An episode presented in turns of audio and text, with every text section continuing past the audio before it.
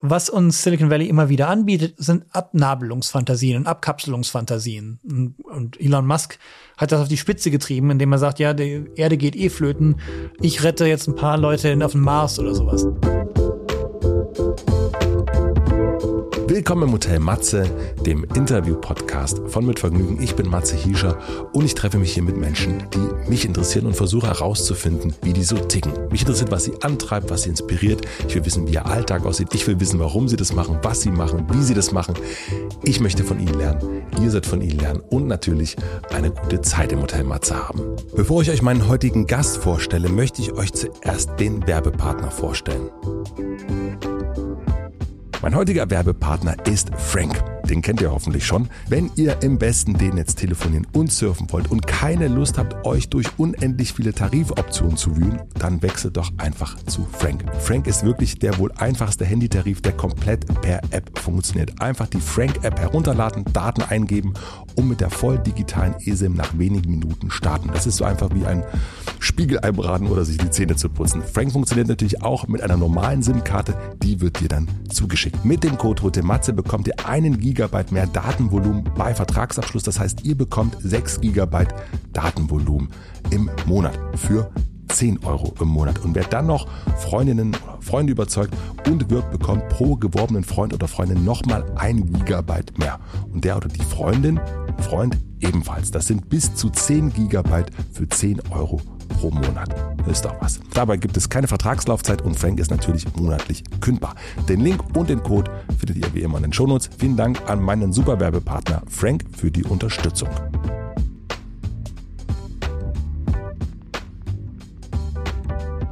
Und nun zu meinem heutigen Gast.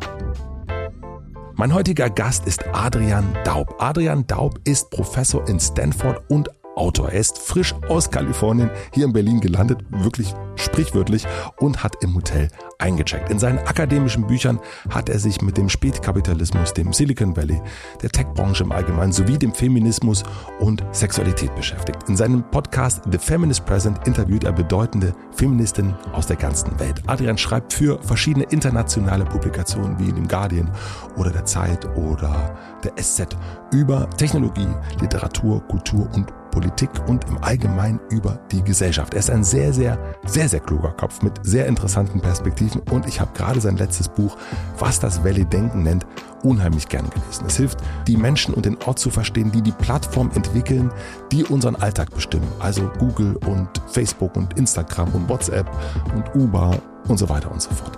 Ich wollte wissen, wie er als Zaungast im Silicon Valley auf das Silicon Valley blickt und wie das Silicon Valley und er wiederum auf uns hier in Deutschland blicken.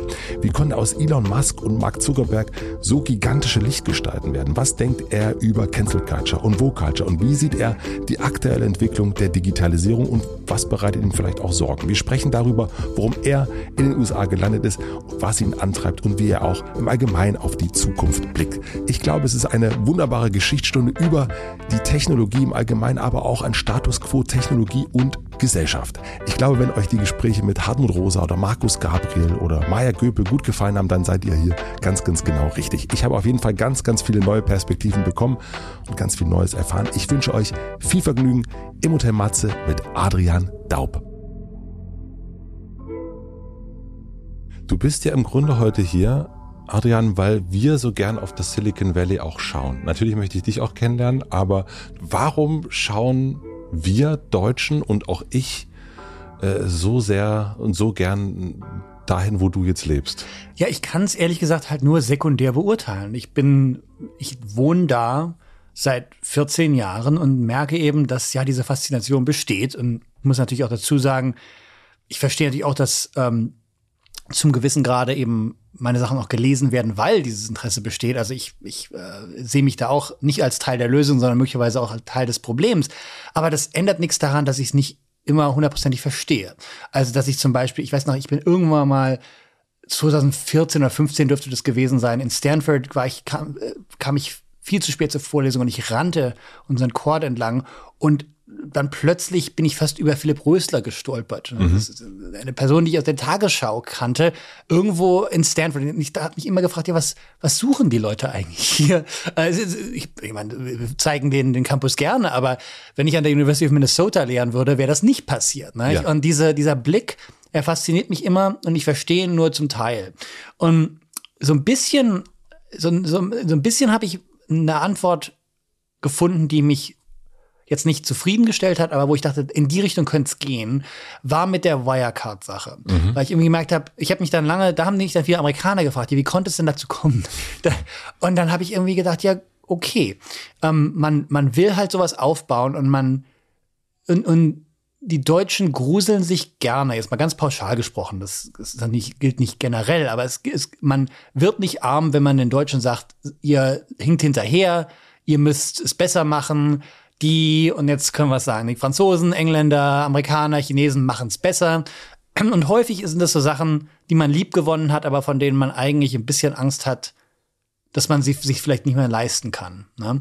Und ich denke, der Blick auf Silicon Valley ist häufig so ein Blick, der, ja, zeigt, wie neoliberal die Deutschen gerne wären, wenn sie nicht total das Gegenteil wären, so ungefähr. Ne? Also fast so eine Art äh, ähm, Fantasy Roleplay oder so. Also wir wären gern so frei wie die da drüben. Wir wären gerne so freie Denker, äh, Menschen, die sich äh, trauen, so viel Kapital einzusacken, äh, sowieso dieses Kapital auch zu haben, äh, zur Verfügung zu haben und dann mal so richtig groß zu denken. Ja, oder ich würde es kritischer sagen. Ich würde sagen, die, die Deutschen hätten gerne den Freiheitsbegriff, der im Silicon Valley vorherrscht. Oder es gibt gewisse Strömungen in Deutschland, in Österreich, in der Schweiz, ähm, die den gerne hätten. Aber eigentlich ist das nicht der Freiheitsbegriff, der hier vorherrscht. Und es ist auch eigentlich gut so. Nicht? Die Freiheit, die du gerade erwähnt hast, nicht? also mit wirklich viel Geld einzutüten, nicht? Ähm, die könnte man in Deutschland auch haben, wenn man nicht die sozialen Gräben weiter aufrisse, wenn man den Sozialstaat weiter abbauen würde, wenn man ähm, äh, Erbschaftssteuer komplett runter und sowas nicht. Das ginge alles. Ob man in dem Land leben möchte, ist eine andere Frage. Und ähm, das ist eben das. das ist so ein bisschen, es gibt im Englischen einen schönen Satz, you wanna have your cake and eat it too. Also die Vorstellung, was wäre, wenn wir das auch könnten, aber eben das andere beibehalten. Und finde ich ehrlich gesagt eigentlich einen schönen Gedanken, weil es eben doch zeigt, dass man weiß, dass man nicht in, gewiss in gewisser Hinsicht nicht über den eigenen Schatten springen kann. Und dass es eben doch fast eine, Fantasie, eine Reise in die eigene Fantasie ist nach Silicon Valley. Ich glaube, mhm. dass nur wenige wirklich dahin kommen und sagen, genau das wollen wir jetzt auch aufbauen. Oder wenn sie das sagen, weiß ich nicht, wie ernst sie das meinen. Und ich finde es eigentlich total in Ordnung, wenn man sagt, man geht da mit einem gewissen Unernst hin, ähm, tankt ein bisschen Sonne. Es, diese Reisen, sag ich mal so, finden auch auffällig häufig äh, in, in den dunklen Wintermonaten statt, während es bei uns halt wirklich objektiv schöner ist, muss man einfach sagen. Und gut, wenn da halt irgendjemand die Spesen sich einsackt und ein bisschen an den Pazifik geht, habe ich ja nichts dagegen. Ne? Ähm, noch so ein bisschen sozusagen wahrscheinlich auch noch äh, ein bisschen äh, Fördergelder aus der äh, Bundesrepublikskasse genau, so ein bisschen genau. äh, dafür genutzt, um ja, da so ein bisschen Bildungs... Bisschen good old fashioned corruption, genau. ja. Warum bist du dahin gezogen? Also du bist eigentlich in Köln geboren? Bist du da auch aufgewachsen? Äh, nee, ich habe genau einen Tag in Köln verbracht. Ähm, äh, bin dann in Aachen aufgewachsen mhm. äh, und dann in Karlsruhe. Und ähm, ich bin 1996 in die Staaten. Äh, ich bin, hab, hab dort Highschool, College, Masters und PhD gemacht. Also ich habe in Deutschland, glaube ich, immer noch mittlere Reife offiziell. Warum bist du da hingezogen? Das hat sich irgendwie so ergeben. Das war, ähm, also einerseits es war eigentlich ein Austauschjahr in der 11. Klasse. Das, ich bin eigentlich immer noch im, Aus, im Austauschjahr. ähm, der, der, der, der letzte Youth for Understanding Typ, der da rum, der immer abhängt irgendwie mit 40. Ähm, ja, und ähm, das, das war damals ein bisschen das Artefakt, dass der Bologna-Prozess noch nicht ganz fertig war in der EU. Das heißt, dass mit jedem Bildungsabschnitt ich merkte, äh, dass ich meinen Bildungsgrad nicht übertragen konnte nach Deutschland. Ja. Also mein BA kam so ungefähr zwei, drei Jahre zu früh, dass man den Bachelor hier eingeführt hatte. Und dann hieß es immer, ja, sie können ja irgendwie das und das und das alles noch nachliefern. Dann haben wir gesagt, ja, leckt mich. Nee, dann mache ich es in den USA weiter. Und es war eigentlich immer so ein Zufall nach dem anderen. Und wenn Bologna schneller gewesen wäre, würde ich wahrscheinlich hier wohnen. Äh, und ehrlich gesagt bin ich genau so auch nach Stanford gekommen. Das war der, ähm, Das war ähm, einer der Jobs, der mir angeboten wurden. Und ich weiß noch, als die mich fragten, ja, kommen Sie mal für einen Vortrag raus, als, als es eben, als ich eben in der, in der engeren Wahl war für den Job, sagte ich ja. Ähm, wo fliege ich denn da überhaupt hin? Also ich, äh, ich war im, Du warst in Pennsylvania, ne? Äh, ich war in Pennsylvania, äh, damals lebte ich in New York. Also ich war ein großes, war ein Geschöpf der Ostküste, kannte die Westküste fast überhaupt nicht. War einmal in LA gewesen, glaube ich, vielleicht einmal in San Francisco, aber ich hatte keine Ahnung, wo Silicon Valley zum Beispiel war. Ja. Also dann fragt ja sehr, wo fliegen da überhaupt hin? Äh, und dann sagt ja, nee, fliegen nach San Francisco. Ach so, okay, das ist ja gar nicht so schlecht. Und dann, äh, das war sozusagen meine erste Kontaktaufnahme mit dieser Gegend. Und ich kam wirklich ziemlich unbeseitigt dahin, muss man sagen. Also ich, ich war halt wahrscheinlich der Einzige, ich kam da 2008 hin, nicht? als alle Welt nach Silicon Valley strömte, weil alles andere abgebrannt war, was kapitalismusmäßig noch ging. Nicht? Also, äh, das war die Dotcom-Blase, die wirklich geplatzt ist. Na, die war ja 2001. Also 2000, Ach so. 2001. Nee, das war alles andere. Also da ging es den Dotcoms gut. Es ging, es war Finanz, Stimmt. der Finanzkrise, ja. es war Real Estate und so weiter. Alles war kaputt. Ne? Versicherungswesen. Airbnb, glaube ich, hat sich 2008 auch gegründet. Ne? Das, ja, genau. Und da ja. fing, also und Facebook war so drei, vier Jahre alt und den, dem ging es halt gut. Das war so das, der einzige Sektor, der noch immun war. Und da kam ich dann eben dahin. Und ich war wahrscheinlich der Einzige, der zwecks Germanistik an die Bay, in die Bay Area kam 2008. Ich habe das dann also den, den, den neuen Hyperboom dann sozusagen da mitbekommen. Und dann halt auch viele Freunde, äh, Freundschaften geschlossen mit Leuten, die eben genau um den Dreh auch da antraten oder kurz zuvor da gewesen waren und jetzt irgendwie sich da etabliert haben. Wie haben die dich gesehen? Also warst du so ein Artefakt aus einer alten Zeit, der noch gerne Bücher liest und äh, so ein bisschen äh, fremd, äh, fremdelt oder wie wurdest du wahrgenommen? Also ich wurde, wie ich wahrgenommen wurde, weiß ich gar nicht, aber behandelt wurde ich schon als Exot, glaube ich. Aber ja. das hat auch immer geholfen, nicht? Also ähm, das ist, das ist im Grunde genommen, das war dann mein Zugang zu diesen Unternehmen und zu dieser Kultur, dass man mich, dass man mich eben nicht als Journalist wahrgenommen hat, was ich auch nicht war, nie gewesen bin, und mich eben nicht sozusagen als Bedrohung wahrgenommen habe. Ich war immer so der, der Hofnarr, der mit dabei sitzen durfte, während über irgendwie Technologie oder irgendwelche Eifersüchteleien und so weiter gefachsimpelt wurde, weil die dachten, der weiß ja eh nicht, wer das ist, das ist ja total egal. Und ich saß da und hab den teuren Whisky getrunken, hab gesagt, das ist doch schön hier, sind doch alle lieb. ähm, nicht? Und dann irgendwann habe ich dann Fragen gestellt, so ja, Moment, was heißt denn das eigentlich und was ist denn der C-Round und ich also wie, ähm, warum, warum seid ihr jetzt also so nett zu diesem Typen und so weiter nicht? Also das waren so, das waren so die ganz einfachen Fragen und dann habe ich natürlich relativ früh auch gemerkt, dass meine Studis ganz stark eben die konnten im Grunde genommen von nichts anderem mehr träumen als von Tech-Industry, weil sonst alles wirklich kaputt war. Und deswegen habe ich dann eben auch mit denen viele Gespräche geführt. Also Studenten, die, Studentinnen, die eben interessiert waren, Hegel, an deutschem Idealismus, an Romantik, an Adorno, was weiß ich, aber die eben sagten, du, ich habe gerade 200.000 Dollar in den Sand gesetzt für meine, äh, für meine Erziehung hier. Ich glaube, ich muss erstmal Geld verdienen. Ne? Jetzt gehe ich in diese Unternehmen. Ist das denn vertretbar? Kann ich das? Oder wie kann ich das? Ne? Und dadurch hat sich das dann, da, da habe ich dann auch sehr früh eben gemerkt, was für Entscheidungen die Menschen da eben tun mussten, um eben Teil dieser Industrie zu sein. Also die kommen nach Stanford, bezahlen dort 200.000 für ihr Studium und dann sitzen sie bei dir im Kurs und dann bist du so ein bisschen das, das ich könnte jetzt schlechtes Gewissen sagen oder ja. auch vielleicht das kleine Fragezeichen. Ist ja, das der so Hofnarr der, eher noch. Also der Hofnarr, der sich ein bisschen lustig darüber macht, oder? Genau, ich war immer so die Gegenstimme. Und das Interessante ist, das Buch fing an, also das, was das Valley-Denken nennt, fing für mich an, als Reaktion darauf, dass ich mich eben, dass ich eben gemerkt habe, ich, ich komme zu vielen dieser Studis nicht mehr durch. Ja, und ich habe mich gefragt, wie ist diese Denke so stark in den Köpfen angekommen, dass jene, die es eigentlich besser wissen müssten, irgendwie darauf immer noch rauf, äh, reinfallen. Und mhm. dann ist etwas sehr Lustiges passiert. Während ich das Buch geschrieben habe, sind viele dieser StudentInnen wieder zurück zu mir gekommen, äh, nach drei, vier Jahren der Industrie und haben Kritiken vorgetragen, die ich, die ich eben, genau die Kritiken, die ich eben mit ihnen sozusagen vor, die ich vorher mir für sie gewünscht hätte. Ja? Das heißt, die sind, haben ihr Studium abgebrochen, Nein, viele, nein, in vielen Fällen auch äh, durchgeführt. Durchgeführt, äh, aber gemacht, sie sind, sind zurückgekommen. Ja. Also das heißt, sie belegen einen Kurs bei dir. Gehen ja, die wohnen ja dann irgendwie zwei Meter weg. Nicht? Mhm. Also diese Unternehmen, Facebook ist was, zehn Autominuten weg vom Campus in Stanford, die kommen gerne mal wieder vorbei. Oder man, man trifft sich in, in der S-Bahn oder mal nicht. Und dann okay. erzählen sie einem, ich hab, musste, musste an den Adorno-Text lesen, den wir bei dir im Kurs gelesen haben, weil. Nicht? Und, da, äh, und ich habe dann also eben auch gemerkt, der Lack ging dann so ein bisschen ab. Es gab so einen Moment, so 2012 bis 2016 eigentlich, wo man irgendwie dieser Industrie irgendwie alles abgenommen hat. Mhm. Und der ist zumindest im Silicon Valley selber ist der vorbeigegangen. Also irgendwann gab es eben einen Moment, wo viele, die in diesen Unternehmen arbeiten, eben gesagt haben, ja, das ist eine Arbeit wie jede andere. Ich mache die gerne, ich bin auch total stolz drauf, aber wir verändern hier nicht die Welt, wir verbessern hier nicht die Welt. Das sind Unternehmen wie alle anderen, die wollen auch nur Profit machen äh, und da muss man denen ganz genau auf die Finger schauen und wenn uns das nicht passt, müssen wir was sagen. Und das war, und das, das Lustige ist, dass viele der Freunde und Bekannten, die ich gefunden hatte in meinen ersten Jahren dort, eben auch mit dieser Industrie alt geworden sind. Das heißt, die haben 2012 auch dieses Zeug alles noch geglaubt. Mhm. Und dann haben sie Kinder bekommen, haben mal eine Auszeit genommen, haben, wurden mal ganz übel irgendwo rausgeschmissen bei einem Startup und so weiter und haben irgendwie gemerkt, naja, nee, das ist alles nicht so, ähm, dieser Hype stimmt nicht. Und das waren dann eben so die Leute, die mein Buch sehr stark beeinflusst haben, weil sie einfach mal, ja, bei einer Flasche Whisky einfach gesagt, so, jetzt erzähle ich dir mal alles, ne, so ungefähr.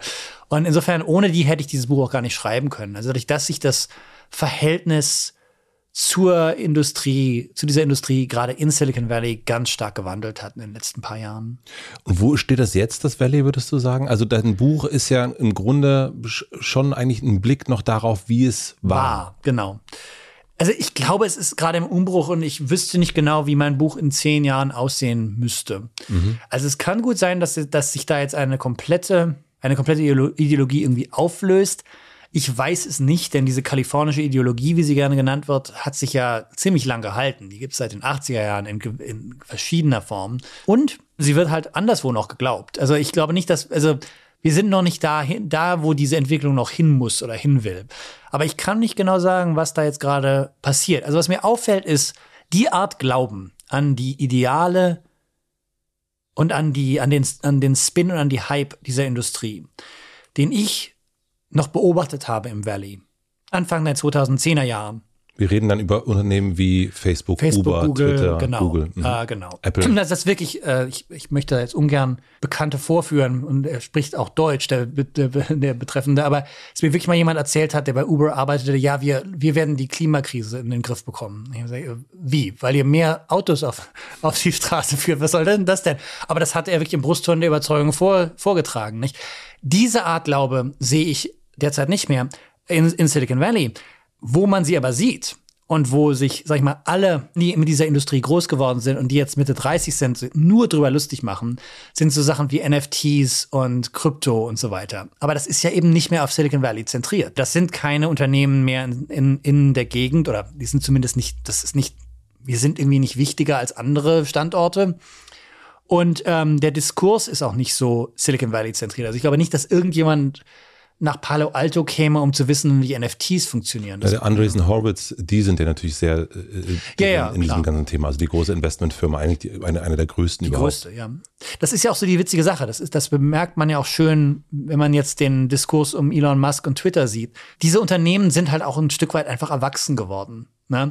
Elon Musk grätscht da rein, so irgendwie mit irgendwelchen steilen Thesen von wegen freier Meinungsäußerung und so weiter. Und alle bei Twitter langen sich an den Kopf und sagen, ja Junge, wir machen das seit 16 Jahren. Äh, so einfach ist das nicht. Ne? Also wenn die Lösungen so einfach wären, wären wir auch drauf gekommen. Ne? Ähm, das heißt, ich glaube, derzeit merkt Silicon Valley auch einfach, wie alt es geworden ist. Jetzt nicht in irgendeinem negativen Sinne, es ist nicht veraltet. Es ist einfach diese, das sind viele Profis, die seit langer Zeit da dran sitzen und eben jetzt auch sich eine gewisse Expertise erarbeitet haben. Die Zeit als Expertise sozusagen immer das Gegenteil war, dass man nicht, also hier der Disruptor, dort die alteingesessene Expertise, das stimmt nicht mehr.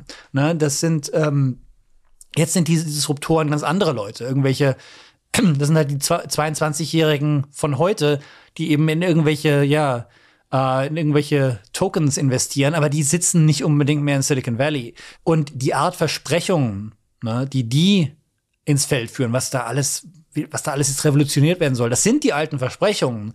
Aber für jemanden, der eben mit Google aufgewachsen ist und erwachsen geworden ist, hat diesen Film schon mal gesehen und sagt, ja, Jungs, nee, da wird, da wird auch nichts draus. Da werden ein paar Leute reich, ein paar Leute eben nicht. Ähm, das ist das sorry. gleiche Spiel, wie, wie wir auch schon mal gespielt genau, haben. Genau, genau. Und, und da ist also, das, das, ist eine gewisse Lebensweisheit einfach eingekehrt. Ne? Weil eben diese Gründer, äh, Gründerinnen, nee, das braucht man gar nicht gendern, sind ja immer Gründer, ähm, sind ja eben jetzt auch dann doch mittelalte weiße Dudes. Genau. Mhm. Ähm, und im Fall von Elon Musk haben sie eben das Erwachsenwerden so ein bisschen verpasst. Im, im Fall von äh, Travis Kalanick auch. Das ist der Gründer von Uber. Genau, genau. Aber ähm, generell, genau. Die sind alle Mitte 40, soweit ich weiß. Ähm, na, vielleicht Zuckerberg noch nicht. Der dürfte, wie alt ist der? Ich weiß es gar nicht. Aber alle within shouting distance of 40. Nicht? Mhm. Und ähm, ähnliches gilt auch für viele der Belegschaften mittlerweile. Die sind nicht mehr so jung, wie sie mal waren. Ähm, und ja, und, und es hat auch einfach eine gewisse Professionalität eingesetzt, einfach weil man nicht irgendwie Milliarden mehr verwalten kann, ohne dass halt irgendwie auch ein Rechtsanwalt mit dabei sitzt und irgendwie sagt, ja, nee, das darfst du aber so nicht sagen. Das ist ja das irgendwie fast ist nicht, im, nicht im, in einem nicht wertenden sondern fast wie ein Wunder, ein Wund, das Wunderbare, das Seltsame an Elon Musk, dass der anscheinend immer noch keine richtige Rechtsberatung hat, die sagt, nee, twitter das mal nicht, du. Äh, das wird unglaublich teuer. Ne? Aber bei den meisten, also wenn man Zuckerberg reden hört, weiß man das natürlich, dass da alles Profis dahinter mhm. sitzen und die kenne ich zum Teil auch und sagen, nee, also so, so beschreiben wir das jetzt nicht. Sonst kommen wir aus dem Erklären gar nicht mehr raus, so ungefähr. Ne? Und, ähm, und das war früher mal anders. Ne? Ähm, äh, dieses Move fast and break things mag noch offiziell so ein bisschen die Ideologie sein, aber man hat viel mehr zu verlieren als früher und verhält sich eben dementsprechend. Ne? Das wäre nämlich auch eine Frage gewesen, ob es jetzt um das Bewahren geht oder ob es um Innovation geht. Ja, sie sind, ich meine, das, das war eine Frage, die sich diese Disruptoren nie gestellt haben. Also Disruption heißt im Grunde, ähm, ich mache ein digitales Stadtmagazin. Es gab vorher äh, Printmagazine. Wir haben genau. gesagt, du, das braucht man ja gar nicht mehr. Wir brauchen nichts drucken. Wir machen jetzt einfach auf digital.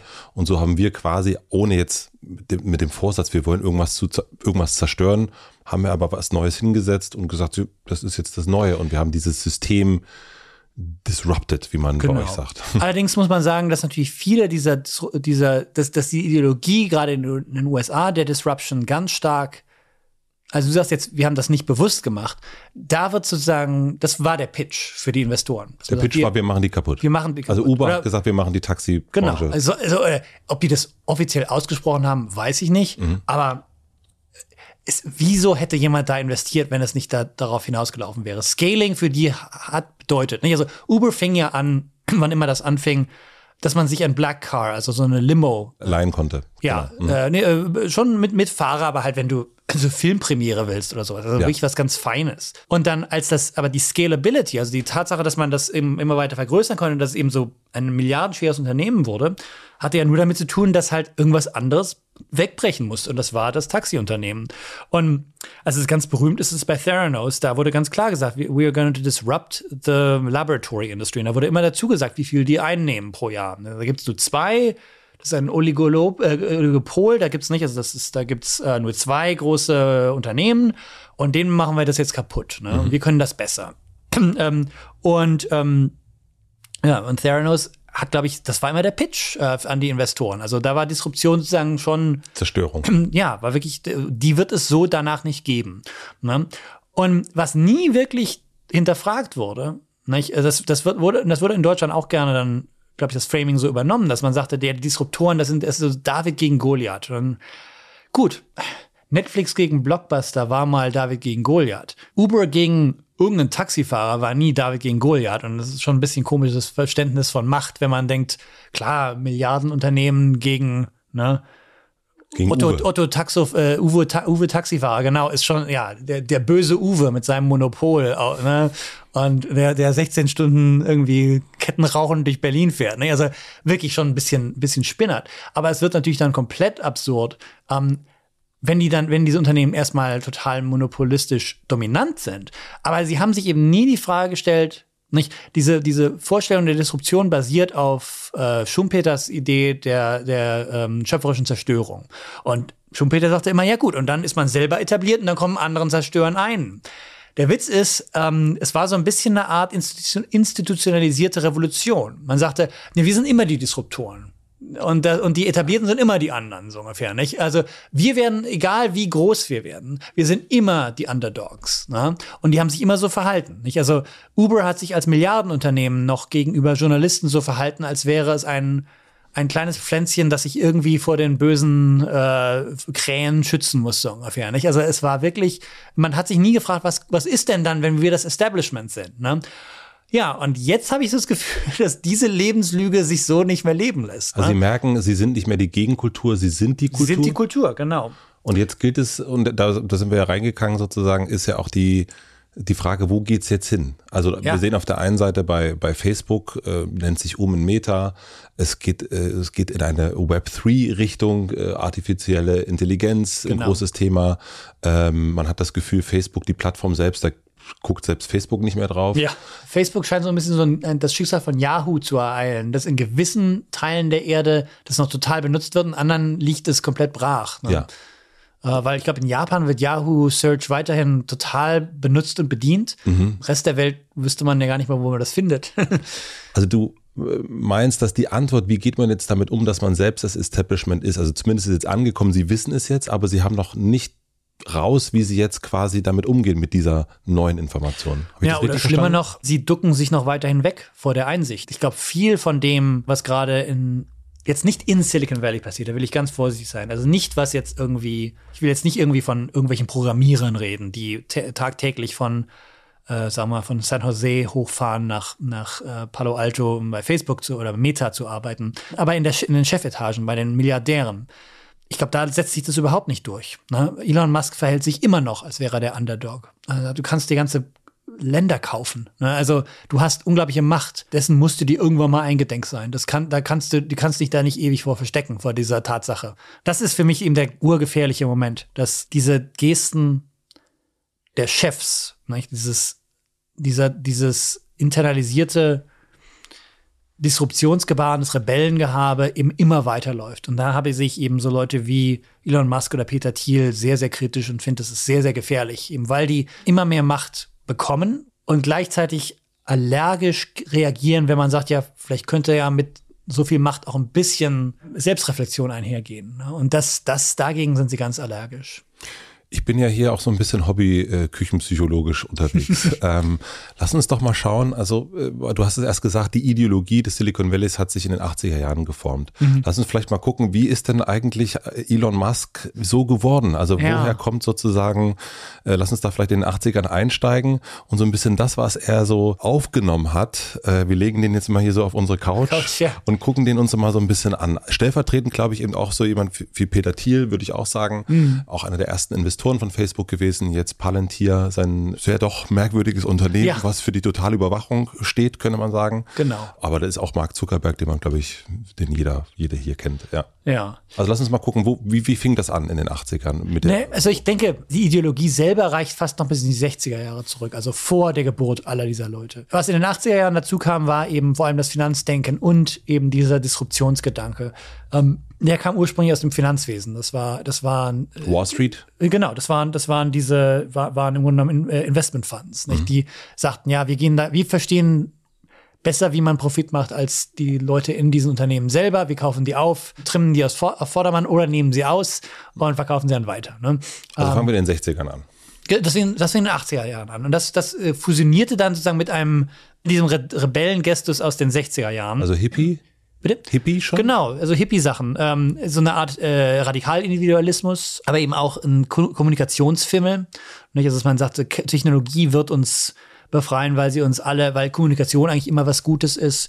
Und dann auch so eine Art Selbstverwirklichungsideologie. Nicht? Also, was ist Elon Musk, wenn nicht die Vorstellung, dass man ein, dass man Milliardenunternehmen und die Erforschung des Weltalls eigentlich betreiben kann wie Performance-Kunst, so ungefähr. Nicht? Also, das ist eine 60er-Jahre-Idee. Nicht? Das ist so eine Art, ähm, und das gibt's sowohl bei den Hippies, also Burning Man oder sowas. Und es gibt's bei Ayn Rand, also in, in den in, im Rechts, äh, im Libertarianism, im Rechtsanarchismus eigentlich.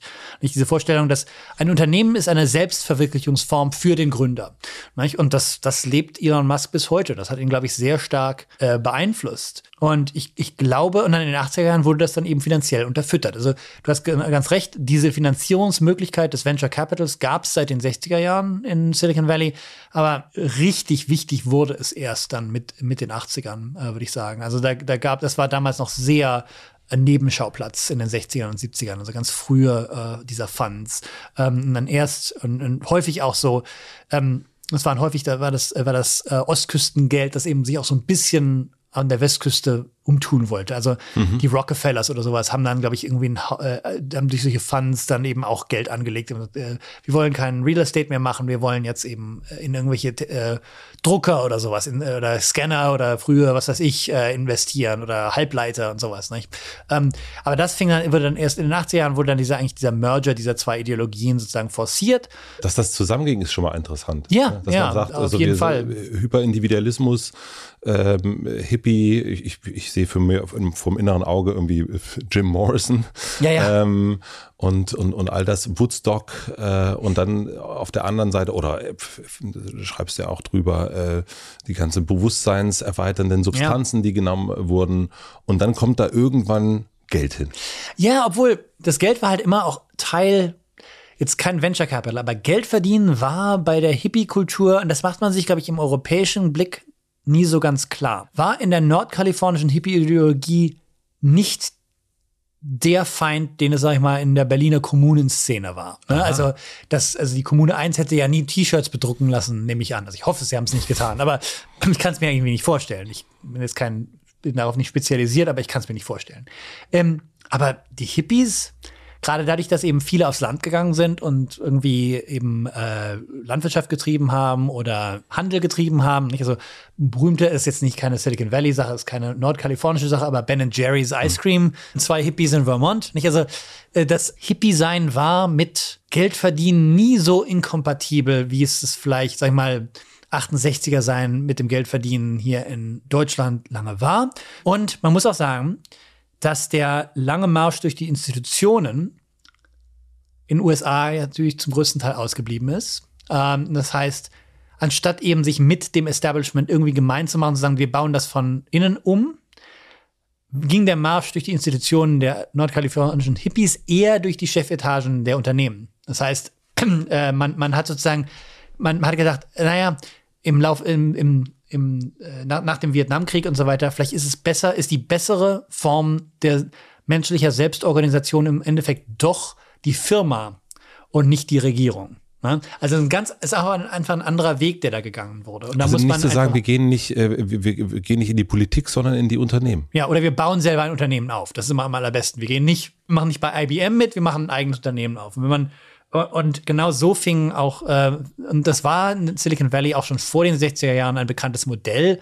Es gab so eine Art Start-up-Kultur schon lange vor den Hippies, aber ähm, das war so eine, die Vorstellung, man bricht mit den alten Strukturen und baut was eigenes auf. Das gab es schon in der Halbleiterindustrie. Und da, das war dann eben für Leute, die ja mit Bewusstseins äh, erweiternden Drogen experimentiert hatten und beim Human Being dabei gewesen waren und so weiter, war das irgendwie, da, da, da wuchs zusammen, was zusammengehörte irgendwie. Also es war, oder es war nie so inkompatibel, wie man sich jetzt diese verschiedenen Parteien aus dem deutschen, aus der deutschen Sichtweise vielleicht vorstellen würde. Hier gibt es eine ganz große Abgrenzung, eigentlich könnte man sagen. Ja, auf zu jeden den, Fall. Und da ist, da kommt es einfach zusammen, es wird einfach in einen Topf gehauen. Woher kommt dieser Größenwahn, könnte man hier auch nennen. Man könnte es Mhm. man könnte äh, sagen, äh, visionär, Ja. ist das nettere Wort, aber Größenwahn kann man ja auch, könnte man ja auch sagen. Also da gibt es sicherlich philosophische Gründe für. Also ähm, der Fokus auf Bewusstseinserweiterung in den 60er Jahren war ja natürlich auch ein gewisser Ausdruck einer Enttäuschung. Dass man sagt, ähm, mit den Inhalten, mit den richtigen Inhalten können, stimmen wir keinen um. Ne? Wir reden uns über den Krieg den Mund fusselig und die machen trotzdem weiter, so ungefähr. Nicht? Und dann war ganz stark Moment, ganz kurz. Also Ja. das heißt, wir können noch so viele Plakate drucken, wo irgendwas Genau. draufsteht. was in Vietnam passiert und der Krieg geht trotzdem weiter. Ist ein bisschen eigentlich das, was wir gerade hier äh, in Europa erleben mit der Ukraine. Wir Ja, so, genau, so ein bisschen. Äh, genau. Und ich denke, der, ähm, na gut, aber da war es natürlich noch, da ging es darum, die eigene mit, den eigenen Mitbürger umstimmen zu wollen, aber es nicht zu können. Ja, okay. Und dann war eben die Überlegung, also weil Guter Punkt. Also Ja. wir gehen ja nicht in den, wir ziehen ja nicht in den Krieg. Genau. Oder, äh, aber Ähm. das wäre sozusagen so, als würde man in der Ukraine genau. äh, äh, demonstrieren und nichts erreichen. Ja, oder innerhalb Russlands. nicht? Innerhalb Also Russlands, äh, ja. und, und, da wär, und da war eben die Überlegung, ja, Moment, vielleicht ist das Problem nicht der Inhalt der Kommunikation, sondern ihre Form. Nicht? Vielleicht geht es einfach darum, wirklich, vielleicht können wir durch Medienwechsel äh, das Bewusstsein der Menschen verändern. Das war eine sehr, sehr, äh, das war eine sehr frühe, äh, glaube ich, eine sehr frühe äh, Überlegung, die eben dahin führte, dass man dass diese Technologien nicht nur dazu da waren, wie es früher ARPANET oder sowas, also ganz frühe Formen des Internets, halt, damit lässt sich toll Wissenschaft machen oder damit, damit kann die Wirtschaft oder das Militär alles toll, mögliche toller machen, sagen, nein, nein, nein, nein, nein. Damit kann sich die Menschheit verändern lassen. Nicht? Also so ein gewisser Größenwahn war schon früh mit dabei. Aber ich denke, ähm, der heutige Größenwahn, ich würde es nicht mal Größenwahn nennen, das ist irgendwie zu romantisch. Der, der, Maximalismus, ne? hm. ähm, der mitschwingt, dass man immer sagt, ja, wir verändern jetzt die Welt. Der kam, glaube ich, noch aus was ganz anderem her, nämlich aus, dem, aus der Notwendigkeit, ähm, Unternehmen, Investoren schmackhaft zu machen, die einfach keinen Profit machten. Ne? Das lässt sich sehr schön an Uber zeigen. Das ist ein Unternehmen, dessen Visionen alle paar Jahre zu wechseln scheinen. Ich verstehe das nie ganz, aber ich habe auch noch nie ein Pitch-Deck von denen gesehen, muss ich zugeben. Aber ähm, nicht, also irgendwann hieß es mal, also, weil das Problem ist ja nicht, also sie sagen, wir machen Taxis obsolet, bei uns könnt ihr viel billiger fahren. Und das geht ja eigentlich nur, weil Uber seit Jahren, Jahrzehnten mittlerweile, keinen Gewinn macht. Es macht massive Verluste. Jedes, jedes Quartal, soweit ich weiß. Aber das ist, das ist, das ist kein schlechter Business, weil es immer etwas anderes gibt, was sie eigentlich vorhaben. Nur was sie eigentlich vorhaben, ändert sich alle drei, vier Jahre. Es war irgendwie, nein, wir studieren jetzt, wir studieren dann, wie unsere, wie unsere Fahrer fahren und dann können wir viel besser autonom fahren, dann können wir die Fahrer loswerden und dann ist es alles automatisiert. Ja, und dann haben sie die Self-Driving-Sparte verkauft und dann war das weg. Und dann war es irgendwas mit AI und dann ist es irgendwas mit, also es ist ständig irgendwie. Uber Eats ist es jetzt gerade ganz toll. Genau, also es ist immer irgendwas Neues, das angeblich zur Profit äh, Profitability dann führen soll. Aber das sind natürlich, das sind diese Art Maximalvisionen, sind eigentlich nur dazu da, um, sag ich mal, um ein, ein Sprachspiel, das sagen soll, klar, wir, wir verramschen hier gerade Milliarden, aber es ist trotzdem, sollte trotzdem weiter investieren. Nicht? Mhm. Ähm, und ich glaube, das ist eine andere Form des Maximalismus, der sozusagen da ist, um zu sagen, ja, ähm, egal, es mag auf euch so wirken, als würden wir hier einfach massenhaft Geld in Brand stecken. Aber eigentlich machen wir was ganz anderes hier. Ne? Eigentlich geht es um, uns darum, alles zu verändern. Nicht? Also, und wenn ihr, wenn ihr uns fragt, ja, wo, wann, wann schreibt denn immer schwarze Zahlen, dann habt ihr es einfach nicht verstanden, wie, mhm. wie das funktioniert. Nicht? Ähm, genauso wie man sich irgendwie über NFTs lustig macht, dann alle einmal erklären, wie man die Vision nicht verstanden hat. Ich muss sagen, ich verstehe von NFTs nicht genau, um es sagen zu können, aber ich sage, das Sprachspiel kenne ich mhm. und habe da dahingegen dann, gehen dann auch meine, habe dann ein gewisses Misstrauen. Nicht? Und das will ich damit sagen. Also der, man, es gibt einerseits diesen philosophischen Maximalismus, aber man darf auch nicht, ich sage das als Geisteswissenschaftler, man darf es nicht überhöhen und sagen, wegen den 60er Jahren sind die so. Es ist auch einfach, man, man ist, man muss so ambitioniert klingen, damit das Geld weiterfließt. Ne? Damit, damit, damit andere einem weiterhin noch Geld geben. Ne? Aber das heißt, ähm, ne, das kennen wir ja auch, keine Ahnung, von, kennen wir, es ist ja gutes Salesmanship, ne? Genau.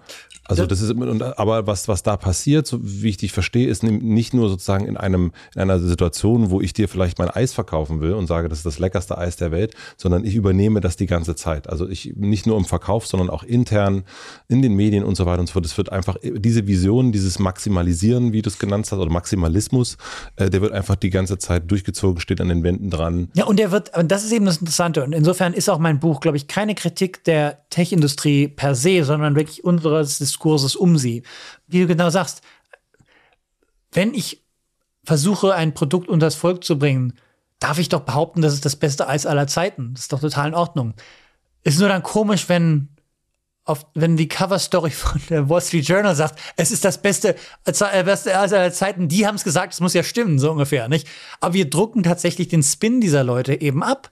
Ähm, und, und der wird übernommen, nicht? Auf eine Art und Weise, dass man, äh, wo man das beim, das bei anderen Auto, bei, bei einem Autounternehmer, beim, beim, bei einer, bei, was weiß ich, beim Zigarettenunternehmen nie machen würde, nicht? Also wenn die sagen, wir haben jetzt eine neue Zigarette entwickelt, von der man keinen Krebs mehr bekommt, guckt natürlich jeder erstmal nach, ob das stimmt, bevor man das irgendwie übernimmt. Aber die und die werden das genauso revolutionieren. Das wird jetzt das neue Ding, sagt ein Typ, der daran reich werden wird, wenn das so wäre. Ne? Also das ist, das ist für mich das Interessante, dass wir, dass wir uns das sozusagen haben verkaufen lassen und irgendwie nicht mehr zwischen einem Sales Pitch an dem ja nichts Schlimmes ist, aber äh, nicht, also dass wir an denen sozusagen glauben, als wäre das eben Die Fakt. Wahrheit. Ne? Mhm. Ja. So erklärt sich das dann auch, weil das habe ich mich gefragt, äh, dass wenn ein Mark Zuckerberg nach Deutschland kommt oder ein Elon Musk, er wird ja quasi empfangen, als wäre er ein Staatsgast. Genau. Also von sowohl der Kanzlerin jetzt auch vom Kanzler. Ja. Das ist ja, als würde ein Regierungschef ja. kommen. Also sind wir da, wo sie nicht sein wollten. Sie wollten nicht in die Regierung gehen, genau. sondern wollten äh, Chefs werden und sind jetzt so einflussreich eigentlich auch wie Menschen, die in Regierungen arbeiten. Auf jeden Fall. Zumindest werden sie so hofiert. Da ist Elon Musk ein sehr interessantes Beispiel. Nicht? Also er, er, im Grunde genommen will er ja darauf hinaus. Also wenn ich seine, ehrlich gesagt, leicht äh, konfusen Tweets zu äh, Content Moderation, also äh, auf Twitter, richtig verstehe, will er im Grunde genommen darauf hinaus, dass der, dass Twitter eigentlich fast eine, eine ähnliche Funktion wie eine, eine Regierungs, eine Regierungsinstitution hätte.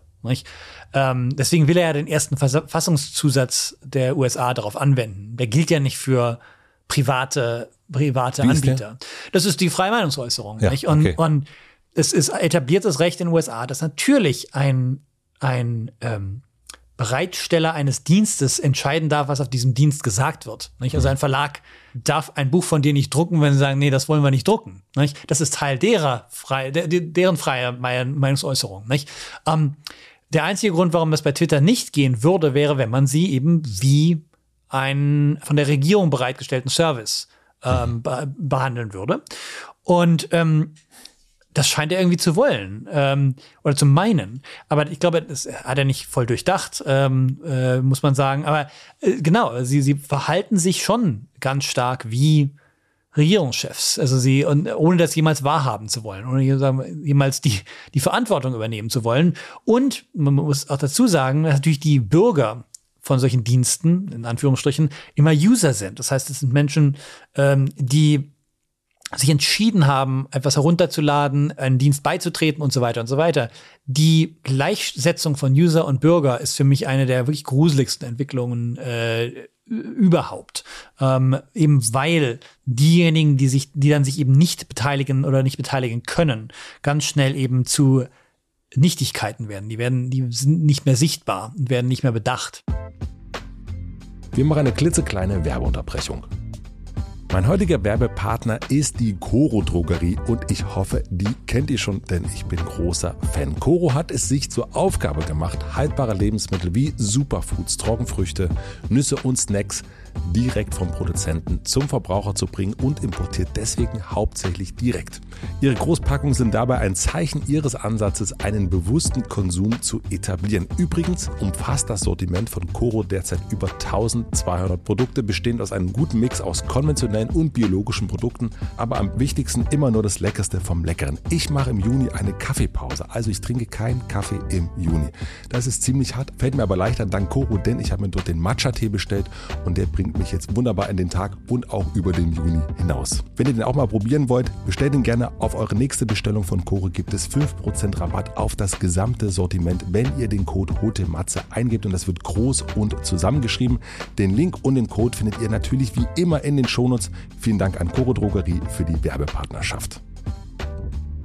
Mein heutiger Werbepartner ist Lichtblick mit ihrem Podcast Bye Bye CO2. Super Titel, sollte man auf ein Plakat schreiben. Es gibt ein großes, übergreifendes und wichtiges Ziel. Bis spätestens 2035 muss Deutschland klimaneutral werden. Das ist die Challenge unserer Zeit. Besser, wir fangen alle jetzt schon an, um den eigenen CO2-Fußabdruck zu senken. Der Klimapodcast Bye Bye CO2 von Lichtblick beschäftigt sich genau damit, einem klimaneutralen Lifestyle. Und das ist meine Hörempfehlung für heute nachdem ihr diesen Podcast gehört habt. Die fantastische Claire Oelkers spricht alle zwei Wochen mit spannenden Gästinnen über verschiedene Themenbereiche wie E-Mobilität, nachhaltiges Banking, Veganismus, strukturelle Lösungen, aber auch Bereiche wie die Film- und Konzertindustrie. Ihr bekommt Einblick in die Welt des Möglichen, was wir alle tun können, was aber auch von der Politik getan werden muss. Der Podcast verdeutlicht auf jeden Fall die Dringlichkeit einer CO2-freien Zukunft und macht Mut und Lust. Wenn ihr auch reinhören wollt, schaut einfach beim Link in den Shownotes vorbei oder überall da, wo es Podcasts gibt. Da gibt es Bye Bye CO2 von Lichtblick. Vielen herzlichen Dank an meinen Werbepartner Lichtblick für die Unterstützung. Und nun zurück zur Folge.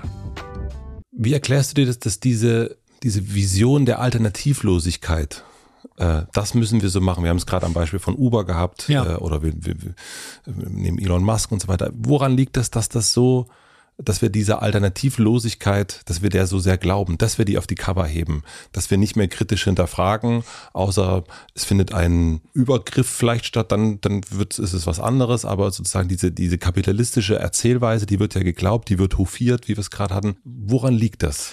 Weil wir träumen wollen? Ich denke ja. Und ich glaube, gut, jetzt kommt der, jetzt kommt der, der kritische äh, Theorie-Jünger in mir raus. Weil wir nicht, weil wir uns nicht erlauben, jenseits des Kapitalismus zu träumen. Silicon Valley ist die Art, ist die letzte, der letzte Traum, den der Kapitalismus uns irgendwie bereitstellen kann. Alle anderen Versprechen kochen den Planeten langsam. Nicht? Ähm, und das ist das Einzige, was irgendwie noch sagt, nee, vielleicht geht Growth, vielleicht geht äh, immer mehr Komfort, immer mehr von allem, immer reicher werden und wir überleben trotzdem. Ne? Das war, das war, glaube ich, das Versprechen ein Stück weit. Aber ich denke, dass unser Irrewerden an Silicon Valley auch bedeutet, dass eben viele schon verstanden haben, dass vielleicht auch ähm, Strategien, dass einfach explosives Wachstum einfach etwas ist, was vielleicht derzeit nicht so irre hilfreich ist. Nicht? Also dass, dass man dem vielleicht eher dann ähm, mit gewisser Vorsicht gegenüberstehen sollte. Nicht? Also Das heißt also, dieser, äh, warum wir das so sehr glauben, ist, weil es der letzte Traum ist, den wir haben, weil wir sagen, okay, da, das könnte sein, dass dieses, es ist ja, sind ja nur Daten in Anführungsstrichen, das Ja. kann ja den, das wird die, dadurch müssen ja keine Bäume dran glauben Ja, oder irgendwas. genau. Also das ist, aha, das habe ich noch nie betrachtet. Also ich denke, das ist, das ist, und halt auch ein Kapitalismus, der halt anders aussieht. Ne? Also keine großen Fabriken, keine Malocher, keine, nicht, also keine bösen Bosse, nicht? Der Boss kommt im Kapuzenpullover und sieht total nett aus und so ein junger Typ und, und das Open Office und so weiter und so weiter, nicht? Also, das ist, das ist ja ganz stark irgendwie ein, ein, ein das ist eine Zukunft, die man den Leuten noch schmackhaft machen kann, nicht? Und, und ich will das auch nicht, das will es auch nicht schlecht reden. Also das sind ja alles schöne Sachen. Aber ich denke nur, es ist eben auffällig, dass, dass ähm, ähm, der Traum dieser Unternehmen wirklich akuter wurde, während alle Treu anderen Träume irgendwo genommen geplatzt sind oder kaputt gemacht wurden. Nicht? Also ähm, in den USA ist das, glaube ich, klarer zu sehen als jetzt in, in vielleicht in Deutschland, gerade weil natürlich der Mythos Silicon Valley wirklich 2008 sozusagen in den, in den, Overdrive ging, also wirklich richtig durchgestartet hat, als eben der Traum, man wird mit, mit dem Eigenheimreich in den USA komplett kaputt gemacht wurde. Nicht? Also das heißt, da kann man sich sehen, es war eine, war eine, war ein, ein, ein Displacement. Also das, ist, das musste sozusagen umgelegt werden auf, auf einen neuen Traum. Nicht? Äh, Und das war eben, wir investieren alle in, in Uber und werden reich. Und jetzt ist es eben, wir investieren in NFTs und werden alle reich. Und ähm, das hört jetzt gar nicht mehr auf. Das ist anders als alle anderen Booms. Äh, der Bust kommt nie. Äh, diejenigen, die das sagen, die sagen, dass das alles nur äh, äh, Schmu ist, die verstehen das nur nicht und so weiter. Also das ist sozusagen, das hat man, das ist, das ist ein, äh, ein Zyklus, der, sag ich mal, de- den man häufiger beobachtet, aber da geht es eben auch darum, sagen, unsere Vorstellungskraft zu binden und unserer Vorstellungskraft einen Kanal zu bieten, aber eben auch unsere Angst vor der Zukunft einen Kanal zu bieten. Nicht? Also ich glaube, Teil, warum, ich meine, der Blick auf Mark Zuckerberg in Deutschland ist nicht sehr positiv, würde ich so sagen. Nicht? Aber die Figur Mark Zuckerbergs ist für Kritiker und für Hofierer gleichermaßen interessant, weil man das weiterhin die Illusion hat, da weiß einer, wohin die Reise geht, da weiß einer, wo, wo es lang geht, da weiß einer nicht, also da weiß einer, wo die Zukunft liegt. Dann können wir das entweder kritisieren oder wir können äh, ihm Schranken auflegen oder wir können es, äh, wir können es feiern, ist egal. Nicht? Aber die Alternative, dass auch der vielleicht gar keine Ahnung hat, sondern nur auf dieser Welle reitet, bis sie ihn zermalmt, das ist vielleicht eine viel schrecklichere Vorstellung, äh, dass die Zukunft wirklich absolut offen ist. Du schreibst das äh, ganz am Anfang in deinem Buch, da zitierst du ihn auch. Ich lese das mal vor. Also das kommt, Zitat kommt von Mark Zuckerberg. Ich war nicht sehr gut darin zu vermitteln, dass wir diese Mission verfolgen. Wir kamen einfach jeden Tag zur Arbeit und machten das, was uns der richtig nächste Schritt zu sein schien. Also eigentlich gar keine Vision wirklich haben, sondern Impulsen folgen, oder? Genau. Und Also er gibt es ja selber auch zu. Ja, und ich, äh, ich muss sagen, das ist auch für ihn. Und gut, er sagt das in einem Kontext, wo er dann nachher sagt, ähm, wir hatten diese Mission. Nicht? Ich habe sie nur nicht damals nicht kommunizieren können. Mhm. Ne? Und ich kenne ihn selber jetzt nicht, aber ich kenne Leute, die ihn gut kennen und die sagten, nee, das war ein Tüftler. Er hat interessante, er, er hat das als eine, eine lange Reihe von Designproblemen eben begriffen, was es ja auch war, ein Stück weit. Ähm, und ähm, nur daraus erklärt sich im Grunde und, und äh, eine wirklich große Vision, äh, da wäre er überfragt, oder da hat er sich nie viel Gedanken drüber gemacht. Und viele der Ideen, die ich in meinem Buch nachzeichne, sind keine besonders tiefgründigen Ideen, weil sie eben nachher kommen, weil man irgendwie sagt, ja, was habe ich jetzt damit gemeint? Okay, äh, ne, jetzt sitze ich vor dem Kongressausschuss, jetzt muss ich was sagen, was Intelligentes sagen, jetzt kommt halt mal das. Ne? Ähm, Aber machen wir das nicht alle so? Ja gut, ähm, aber dann ist die Frage, warum wir die Leute dann zu Sachen befragen und irgendwie denken, die hätten sich da irgendwie massiv Gedanken gemacht. Nicht? Ähm, und ich sag mal so, es gibt Gruppen in unserer Gesellschaft, die sich eben mit äh, großen Zukunftsfragen auseinandersetzen sollen, äh, unter eben unter anderem eben Regulatoren. Nicht? Ähm, und wenn wir denen ständig sagen, ja, er versteht das weniger gut als Mark Zuckerberg, sagen, ja gut, der sagt, der gibt selber zu, dass er sich sagen, über das, über das große Ganze nicht so richtig Gedanken gemacht hat, äh, ist es vielleicht gar nicht falsch, wenn ihr, wenn ihr ähm, euch mal mit dem zusammensetzt und sagt, nee, Junge, äh, da und da und da gibt's dann Probleme. Ne? Und da soll, ne, das ist ja das muss ja nichts unglaublich Feindschaftliches sein, sondern ist einfach auch eigentlich eine Hilfe. Ähm, ja, also ich denke, da ist so ein, ähm, also ich denke, es ist schon sehr, sehr wichtig, da, da Visionen, Visionen nicht zu supponieren, wo sie wahrscheinlich gar nicht primär existiert haben. Was sagst du deinen Studierenden, wenn die sagen, okay, jetzt du sagst, das ist der letzte Traum, den wir haben, okay, die Wahrscheinlichkeit, dass der irgendwann zerplatzt, die ist gegeben, würde Ja. ich sagen. Wovon sollen sie dann träumen? Ja, ist eine gute Frage. Ähm, ich, also ich muss sagen, die Frage ist, ob, ob man, ob man wirklich raten kann, über ihre Arbeit überhaupt zu träumen. Nicht? Das wäre, das wäre das andere, nicht zu sagen, äh, das Versprechen, dass deine Arbeit, dass du bei einem großen Unternehmen anfängst und sagen kannst, es ist eine Arbeit, die, die, die Träume von Menschen wahr werden lässt. Vielleicht ist damit, ist das schon der Kardinalfehler. Ähm, dass man eben von, von Institutionen, eben auch von der, von, von, von eigenen, Arbeitgeber sowas ähm, nicht erwarten darf. Das ist vielleicht auch eine wichtige Lektion. Ähm, und ich sagte, das ist jemand, der halt für eine Uni arbeitet. Ähm, und da Also könnte man auch denken, ist, ja. genau, Rieseninstitutionen könnte man auch sagen, ich bringe jungen Menschen Wichtiges bei. Wie, wie gibt's was Schöneres? Und an manchen Tagen gibt's wirklich nichts Schöneres. Aber es wäre trotzdem ein Fehler, sich mit dieser Institution zu identifizieren. Ähm, äh, die funktioniert nach hartkapitalistischen äh, Prinzipien, äh, hat massive Probleme. Und ich finde irgendwie, ähm, wenn man die mitdenkt, ist man eigentlich der, ist man eigentlich ein, ein verantwortungsvollerer Mitarbeiter, als wenn man irgendwie sagt, ja, ich glaube jetzt an diesen Traum. Ähm, andererseits denke ich, ähm, natürlich gibt's da gibt's Sachen, wo ich schon denke, dass das, ähm, wenn meine Studenten damit anfangen, dass ich das irgendwie inspirierend finde und toll finde. Also äh, Studentin von mir sagte, sie wolle sich äh, bei einem Startup für für Meerwasserentsalzung mit Solare irgendwie, ähm, weil sie wolle sie ein ein ähm, ich weiß gar nicht mehr, wie es heißt, aber wollte sie irgendwie ein, ein Internship machen. Das ist natürlich toll. Äh, wenn, jemand, wenn jemand zu, äh, wenn jemand zu Problemlösungen in Kalifornien derzeit beitragen durfte, wäre es jemand, der Sonne in Wasser verwandeln kann, weil Sonne haben wir sehr viel und Wasser haben wir gar keins. Insofern, also es gibt schon noch Ausnahmen. Und ich muss auch sagen, ähm, dass natürlich Tesla zum Beispiel natürlich bei aller Kritik, sag ich mal, wahrscheinlich doch en gros wirklich auch Gutes getan hat. Also das äh, auch, auch äh, Solar City, was Tesla dann übernommen hat. Einfach, dass das äh, grüne Technologien eben doch vielleicht doch noch so der Moment sind, wo wir eben ein bisschen über, wo ein bisschen Idealismus im Kapitalismus doch noch drinne ist. Nur, ob das dann eben mit dem Silicon Valley Mantra von, nicht, also move fast and break things verträgt, ist das andere, nicht? Also, ob diese Unternehmen wirklich, wenn die skalieren, ob das dann nicht auch zu Problemen führt, das, das steht auf einem anderen Blatt. Aber wenn sie sich nicht mit dem, das sagst du ja, identifizieren sollen, sollten, wo sie arbeiten, womit sollten sie sich identifizieren? Ja. Also ich denke, ähm, Und auch wir, also Ja. das also äh, ja, womit identifizierst du dich? Vielleicht fragen wir das, machen wir es lieber so.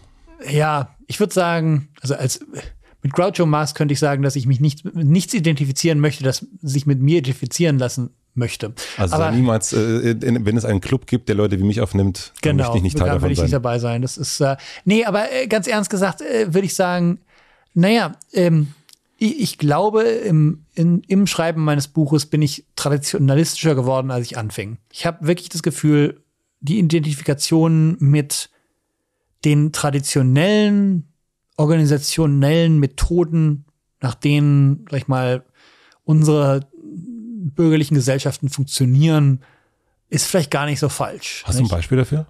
Sich mit dem Staat zu identifizieren, nicht über den Staat zu schimpfen, sondern sagen, dass der, der repräsentiert mich und wenn der was macht, was es mir nicht gefällt, dann muss das, dann muss ich da drauf, äh, muss ich das produktiv zur Sprache bringen.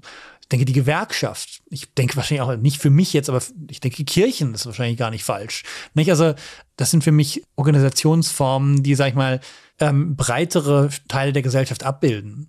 Ähm, ich glaube, ich muss auch sagen, dass ich Identifikation mit, mit, äh, mit dem öffentlichen Diskurs sehr, sehr wichtig finde. Also ich finde es sehr, sehr schwierig, wenn, wenn Menschen sich immer irgendwie, das, das ist auch so ein Teil der Schimpfe auf Silicon Valley, nicht? Also ähm, ach so, der, der Twitter-Mob und so weiter ist. Ich denke, da macht man sich zu leicht. Das sind deine Mitmenschen, da musst du dich mit auseinandersetzen.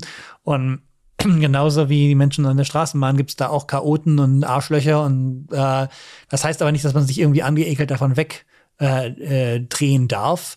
Nicht? Also ich denke, Identifikation einfach auf maximalistischer Basis äh, ist, glaube also ich. Also eigentlich mit wichtig. allen identifizieren.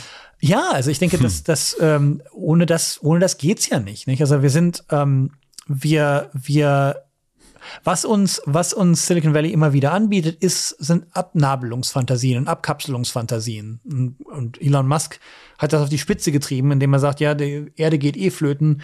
Ich rette jetzt ein paar Leute auf den Mars oder sowas. Ne? Das ist, das ist im Grunde genommen nur auf den Punkt gebracht, was, ich meine, warum, hat Peter Thiel jetzt seinen Hauptwohnsitz irgendwie in Neuseeland oder vielleicht hat er den gar nicht mehr da, aber er hatte ihn mal da am Anfang der Pandemie. Das war sein, das war sein Panic Room sozusagen. Da wollte er sich, das war sein Rückzugsraum, äh, nicht? Ähm, und das, das verkauft einem ja Silicon Valley eigentlich immer, so eine Art Abkapselungsfantasie. Und ich denke, ähm, wir müssen, wenn Identifikation für irgendwas wichtig ist, dann dazu, dass man eben sagt, man muss sich mit dem Ungleichen auch identifizieren. Nicht? Man muss auch sagen, ähm, Sachen, die mir nicht passen, Sachen, die mir nicht, ähm, äh, die, ich, die ich unangenehm finde, äh, die sind auch, die gehören für mich auch dazu. Weil das meine Mitmenschen sind. Ja, genau. Trotzdem. Mhm. Genau. Ich muss dazu sagen, ich weiß, das klingt jetzt vielleicht so ein bisschen so wie eine Kritik von, was in Deutschland gerne Identitätspolitik genannt wird. Das ist eben für mich genau das Missverständnis äh, von, das in Deutschland häufig äh, mitschwingt, wenn man von Identitätspolitik redet ähm, das ist ja gar keine, es ist keine Abkapselung. Es ist eine, das zu Sprache bringen der eigenen Identität, die aber ja nur Sinn ergibt im Dialog mit einer breiteren Gruppe. Nicht? Also das, das Wort wurde geschaffen oder wurde, glaube ich, zuerst durch eingeführt vom Combahee River Collective äh, in den 70er Jahren. Und das waren afroamerikanische äh, Feministinnen, lesbische Feministinnen, die sagten, naja, wenn der Feminismus in den USA Erfolg haben muss, dann muss er eben auch unsere Positionen und auch uns mitdenken.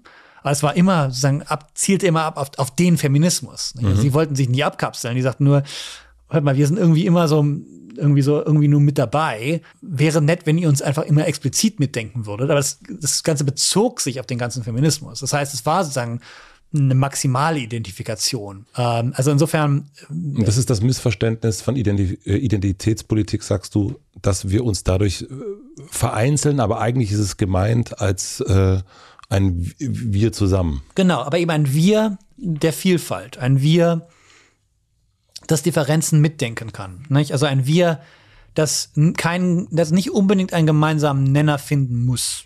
Oder wenn es einen findet, ihn als, als etwas Künstliches wahrnimmt. Mhm. Sagt, ja, okay, für dieses eine Argument jetzt tun wir mal so. Aber wir wissen eigentlich alle, dass das nicht stimmt. Ne?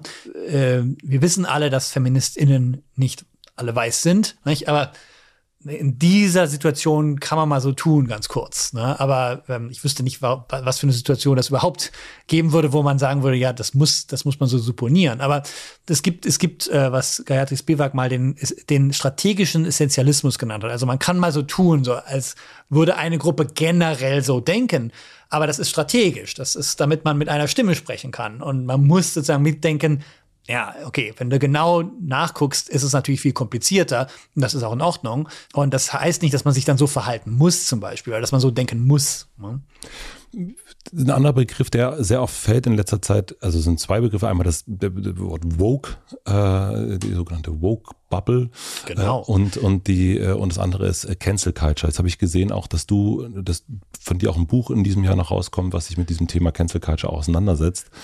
Wie schaust du darauf? Also da gibt es ja auch, würde ich sagen, unterschiedliche Blickwinkel und das finde ich interessant. Du hast einerseits den amerikanischen, äh, woher das, äh, da wurde es geprägt und dann gibt es aber auch den deutschen, wo es jetzt, mein Gefühl ist, seit letztem Jahr die Begrifflichkeit immer mehr ankommt eigentlich, dass man davon wirklich spricht und sagt, äh, das ist jetzt Vogue oder ja. ach, das ist zu Vogue oder das ja. ist äh, jetzt eigentlich wirklich gecancelt. Immer nur zu Vogue. Ja, ja. genau. Jetzt wurde jemand gecancelt. Ähm, wie schaust du darauf? Kann man also ja.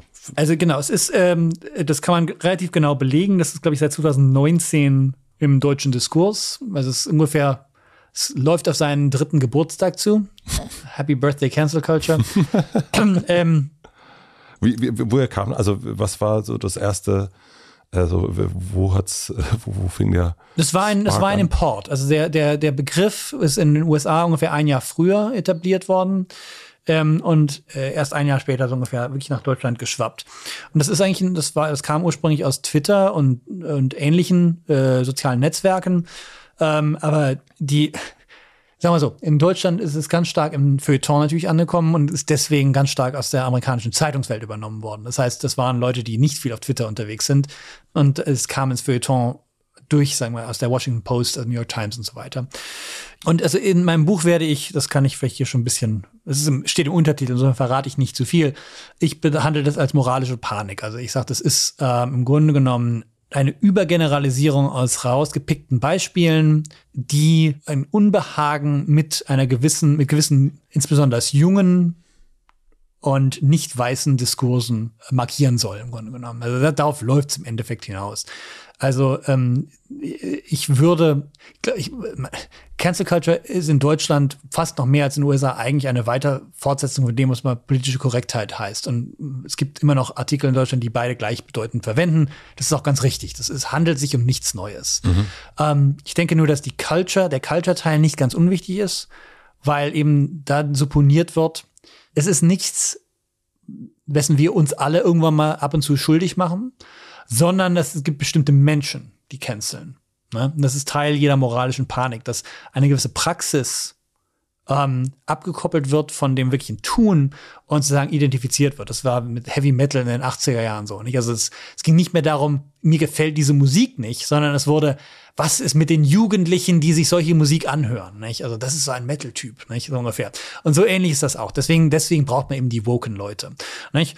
Ähm, sag mal so, wenn, wenn Cancel Culture nur bedeutet, in den Zeiten des, der digitalen Medien kann es sein, dass Personen ähm, des öffentlichen Lebens oder auch ganz normalen Privatpersonen irgendwie äh, eine, durch eine Unbedachtheit plötzlich äh, eben ein, der berühmte Shitstorm droht. Ähm, und ist es vielleicht notwendig, dass wir alle ein bisschen kommunikationstechnisch dazulernen und dann ist da mal, äh, das alles mal ein bisschen runterkochen, wenn sowas kommt? dann habe ich da nichts dagegen. Äh, das, das ist tatsächlich ein, ein, ein, ein, ein, ein wichtiger Teil der, ähm, der, der, des digitalen Diskurses. Nicht? Also das, äh, Twitter und Facebook leben von, was sich auf Englisch Engagement nennt. Das heißt, die sind dazu da, uns emotional dran zu halten. Nicht? Ja, und wenn man, wenn man derjenige ist, der heute alle an Twitter hält, das ist blöd. Das ist ein wirklich dummes Gefühl. Ähm, das ist, das ist unschön. Und wenn nur, wenn nur das mit Cancel Culture gemeint ist, äh, muss ich sagen, ähm, äh, habe ich an habe ich nichts gegen den Diskurs. Aber sehr früh schwang immer damit, das kommt von ganz bestimmten Gruppen, nicht? also die berühmten Woken. Das ist das. Du hast die beiden schon zusammen erwähnt und das ist kein Zufall. Äh, das äh, das ist in Deutschland auch mittlerweile so etabliert, dass sozusagen Cancel Culture eigentlich von links kommt. Nicht? Ähm, Und Auch in Amerika ist es so etabliert. Bitte? Auch in Amerika ist es Ja, so auf jeden etabliert. Fall. Ja, ja. Umgekehrt muss man sagen, ähm, gibt es natürlich ganz viele Sachen, also ganz viele Formen der Selbstzensur, ganz viele Formen der Zensur, ganz viele Formen der, ähm, äh, also dass man irgendwie aus dem Job gefliegt und so weiter, die natürlich, sag ich mal, von Konservativen angestrengt werden. Nur, dass derjenige, dem das passiert ist, nicht sagen würde, I was cancelled. Nicht? Also, das heißt, äh, cancelled ist nur, wenn es aus der richtigen politischen Ecke kommt. Und das ist das, was für mich eben, was für mich das Ganze so schwierig oder so problematisch macht, weil es eben gewisse Formen der Eskalation als irgendwie anders behandeln. Sagt, ja, wenn das von Linken kommt, ist es besonders schlimm oder es ist besonders gefährlich. Es kommt besonders häufig von Linken. Nicht? Und das Rechte, das ist das kennen wir, das ist ja ganz, das ist ja das Normale so ungefähr. Nicht? Und das, Das heißt, wenn Margarete Stokowski von, äh, von rechten Trollen Hassnachrichten bekommt, ist das nicht cancel? genau, also oder zumindest der Diskurs gibt es ja derzeit nicht her. Ne? Dann, Also, dann würde man nicht sagen, die wurde von rechts gecancelt, Cancel, sondern genau. hat, hat Hassnachrichten bekommen. Während Wenn diese, wenn irgendeine un unlustige ähm, Komödiantin irgendwas von sich gibt und dann äh, sagen Leute, ja, nenn mich bitte nicht so, dann ist das plötzlich Cancel Culture. Das ist das Problematische daran. Es wird sozusagen eine, äh, es wird unterschieden zwischen oder der, der Begriff ist insofern sinnlos, als er erlaubt, zwischen ganz Ähnlichem zu unterscheiden. Nicht? Und zu sagen, obwohl diese zwei Sachen sich nicht, also die Erfahrung von Frau Eckert und die Erfahrung von Frau Stokowski wahrscheinlich ziemlich identisch sind, sind sie ganz, sind sie eigentlich ganz anders. Ne? Ähm, und das eine ist viel besorgniserregender als das andere. Nicht? Naja, es ist, äh, ich würde sagen, besorgniserregender, äh, zumindest meiner Beobachtung, weil es aus den gefühlt gleichen Ecken kommt, wo man selbst drinsteht. Also wo man sagt, okay, das sind doch eigentlich, das ist doch eigentlich meine Peer, die hier ist. Eigentlich sind das doch meine, in Anführungsstrichen, Freunde, mache ich jetzt. Ähm, und von, aus meiner eigenen Gruppe äh, werde ich jetzt rausgeschmissen. Und ich glaube deswegen, äh, das ist ja, wenn dir, wenn ich dir sage, ach, dein T-Shirt, weiß ich nicht, ob dir das so gut steht, wenn es dir, wenn es dein Partner, deine Partnerin sagt, dann äh, verletzt dich das mehr, vielleicht unter Umständen, weil du es dir extra für die Person angezogen hast. Ja, allerdings muss man sagen, dass natürlich Das ist vielleicht ein komisches Beispiel, aber Nee, nee, also das ergibt total Sinn. Nur muss ich sagen, das deckt sich nicht mit meiner Beobachtung. Viele der prominenten Cancel-Opfer sind ja nicht, das, das sind ja nicht ihre Peers, die das wirklich, die das wirklich anstrengen. Nicht? Also Herfried Münkler wurde nicht von, von seinesgleichen geächtet, sondern ist von äh, Historiker in, in, in Hamburg, glaube ich. Ja. Ähm, ein berühmtes Beispiel, ähm, berühmtes Beispiel von, also der, der wurde von, von irgendwelchen super linken StudentInnen halt angegangen. Ähm, das, ich glaube nicht, dass es ihm seine, seine Kegelabende, wenn er auf solche geht, ver, versaut haben durfte. Das sind Menschen, die aus einer ganz anderen politischen Ecke kamen und eben mit ihm nicht einer, einer Meinung waren. Ich will jetzt nicht sagen, dass was ihm passiert ist, in Ordnung ist. Aber ich meine nur, ich, ich glaube nicht, ähm, ich glaube nicht, dass es sich, ähm, da, dass das, ähm, dass die Grunderfahrung ähm, wirklich eine ist, dass es aus dem eigenen Milieu kommt, es sei denn, und das ist natürlich der Hintergrund bei dem allen, das sind alles verspätete Reaktionen auf MeToo. Das ist so ein Beispiel, wo man tatsächlich aus der eigenen Freundesgruppe, Bekanntengruppe, aus der professionellen Gruppe sagen, rausfliegen konnte. Ja, weil man halt ständig Leute begrapscht hat oder sowas, nicht? Das war, das ist sicherlich eine der Initialzündungen für den Diskurs über Cancel-Kultur. Also das ist, das ist sozusagen der Unterschied ähm, zu, zum früheren Diskurs über politische Korrektheit, dass eben diese Erfahrung von MeToo eben noch damit drin steckt. Und siehst du, also du, du würdest es jetzt eine Bewertung, die ich von dir ab, abverlange, aber du würdest es besser finden, wenn man einfach sagt, okay, es gibt eine, also eine Cancel Culture, die gibt es, die gibt es aber links und rechts. Wir sollten da keinen Unterschied dazu machen. Wir sollten nicht sagen, das ist woke, sondern äh, Margret Stokowski wurde gecancelt von rechts, genauso wie was hatten wir jetzt als anderes Beispiel? Lisa Eckert von, Ja. von links. Und die Erfahrung ist eigentlich die gleiche. Deswegen sollte man da nicht so einen Unterschied machen, weil das politisiert die Cancel Culture und dass Menschen gecancelt werden, ist eigentlich, so wie ich es verstanden auch nicht großartig neu, sondern das ist Teil, es ist nur durch die Plattform verstärkt worden. Ja, ich würde dazu noch sagen, das andere ist, ob, ob wir eben, das ist eben der Punkt der moralischen Panik, ob es wirklich Sinn ergibt. Ne, warum reden wir über solche Fälle überhaupt, wenn nicht, um sie zu politisieren? Nicht? Das ist das zweite Problem mit Cancel Culture. Wir, ähm, nicht, Menschen online sind fies. Das wissen wir alle. Ne? Also der Grund, warum man in gewissen deutschen Tageszeitungen irgendwie jeden Tag davon liest, ist ja, dass man das, dass sich das politisch irgendwie äh, mobilisierend auswirkt. Das heißt, wenn man einfach sagt, ja, es, irgendwelche Deppen auf Twitter haben Deppiges gesagt, nicht? Das ist, äh, das ist eigentlich keine Nachricht wert. Und ich denke, das wäre das andere, einfach eine Kirche, die Kirche im Dorf zu lassen. Nicht? Also es, es werden einfach Sachen, sag ich mal, ihres Kontexts beraubt, ja, einfach aufgeblasen. Ich Hast du ein Beispiel dafür? Ja, also die, der Blick, ich merke, da, dadurch bin ich ja durch das Thema, auf das Thema überhaupt angesprungen, dass eben Leute mich ständig befragt haben, ja, traust du dich denn noch in den USA Kant zu unterrichten, weil er doch jetzt als Rassist gecancelt wurde? Traust du dich denn noch? Nee, ich, ich sage dann, ja, ich habe gerade eine Vorlesung über äh, Johann Gottlieb Fichte und äh, und äh, äh, und äh, wer ist der äh, äh, Ernst Moritz Arndt gemacht. Äh, beide, beide, sag ich mal, ähm, politisch jetzt nicht die allerkorrektesten Denker und keiner hat was gesagt, nicht so ungefähr. Ähm, aber es, es ist immer sozusagen die, ein Rieseninteresse daran, was jetzt irgendwelche Woke-Studenten in Stanford alle machen. Ne? Und diese, und diese Geschichten über Woke-Studenten, die hießen damals noch nicht so, aber in Stanford geistern seit 1989 durchs deutsche Feuilleton. Mhm. Und immer ist die Aufklärung in Gefahr und immer ist, nicht, und jetzt kommt die neue Zensur von links. Äh, und ja, und das ist der, der, das Ende des Abendlands und der Kanon wird kaputt gemacht und so weiter und die westliche Kultur und so weiter. Und ja, wir sind immer noch hier. Äh, es ist 42, 43 Jahre später und wir sind immer noch hier. Und ich halte die Eskalation für falsch. Ich halte die Eskalation für irreführend und ich halte das im Grunde genommen für eine, eine Riesenabfolge von Scheindebatten, ähm, wo es eigentlich bessere gäbe. Ne? Und sie wär, und es, es, es ist da, um gewisse Positionen zu, äh, zu disqualifizieren, von denen ich eigentlich meine, da muss man nicht, man muss nicht mit denen einer Meinung sein, aber man soll sie ernster nehmen, nicht? Ähm, was da alles als Woke abgetan wird, nicht? Ähm, ich, ich, äh, wenn, wenn, wenn mir eine Studentin oder ein Student sagt, ja, Entschuldigung, Sie haben die falschen Pronomina für mich benutzt.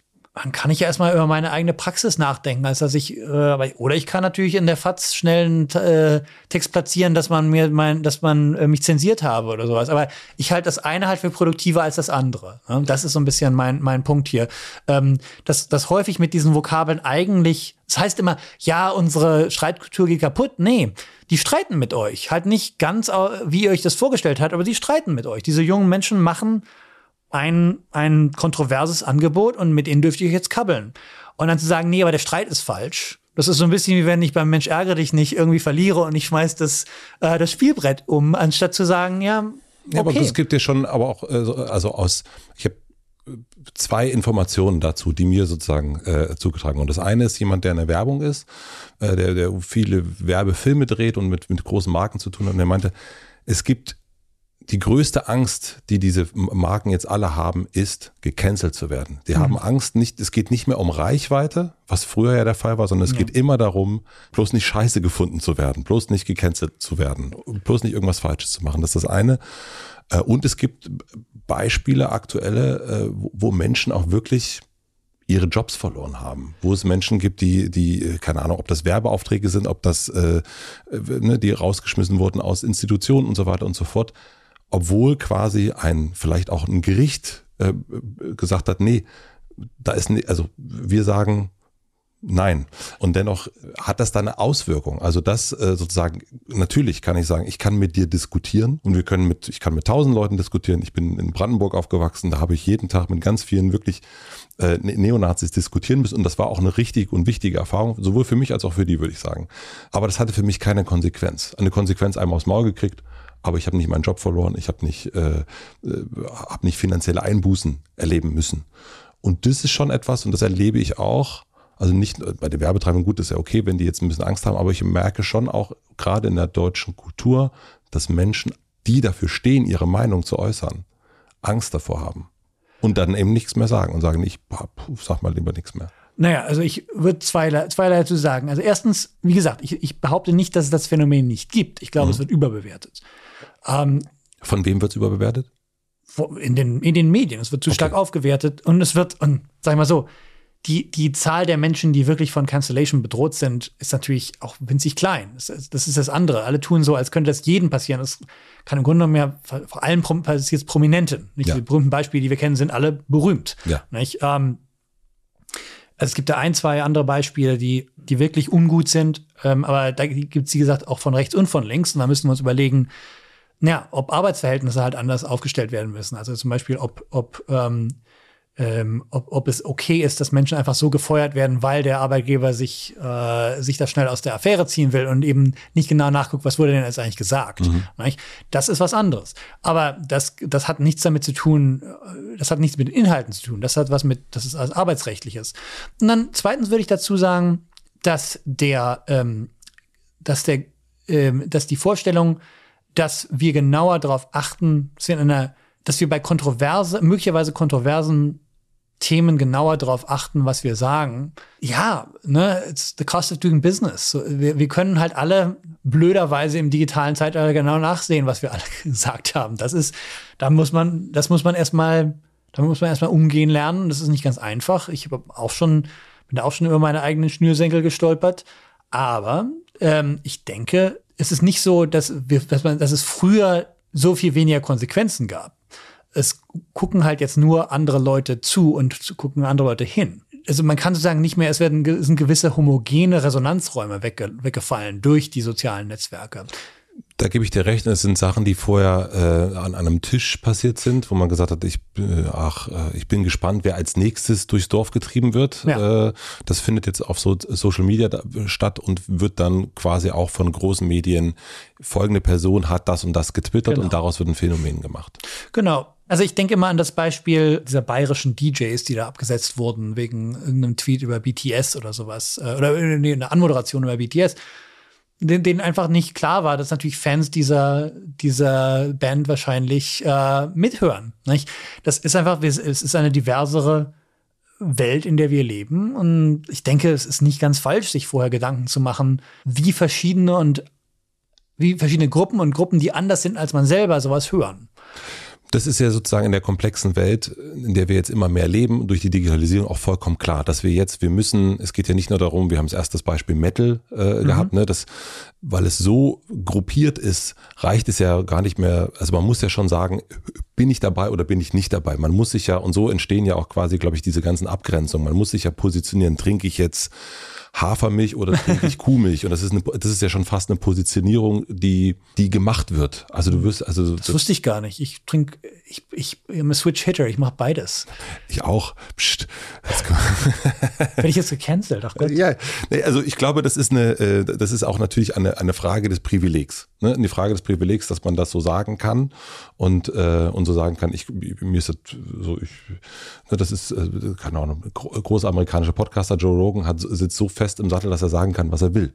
Und das auch eigentlich macht. Ja. Äh, und äh, das ist eine Frage des Privilegs, dass das geht. Und ich glaube aber, wenn es Kulturschaffende gibt, die Angst davor haben, etwas, also vorsichtig zu sein bei dem, was man sagt, das finde ich absolut richtig und notwendig und auch zu sagen, Entschuldigung, habe ich nicht mitgedacht und so weiter. Das, und auch die Entschuldigung selbst, das ist ja ein wichtiges Kulturgut. Das absolut. dürfen unbedingt ähm, aber ich halte es schon für, für schwierig, dass das so verstärkt wird. Ich glaube auch, dass es da Plattformen eine Verantwortung dafür tragen. Ich glaube, dass natürlich die Medienkompetenz geht da in beide Richtungen. Das heißt, dass sich einerseits Leute, die das lostreten, natürlich überlegen sollten, was sie eigentlich für Konsequenzen sich wünschen.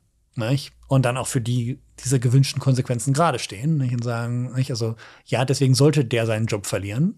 Also zu sagen, wenn ich wenn ich jemanden äh, durchs Dorf treibe, dann soll mir auch klar sein, was möchte ich am Ende.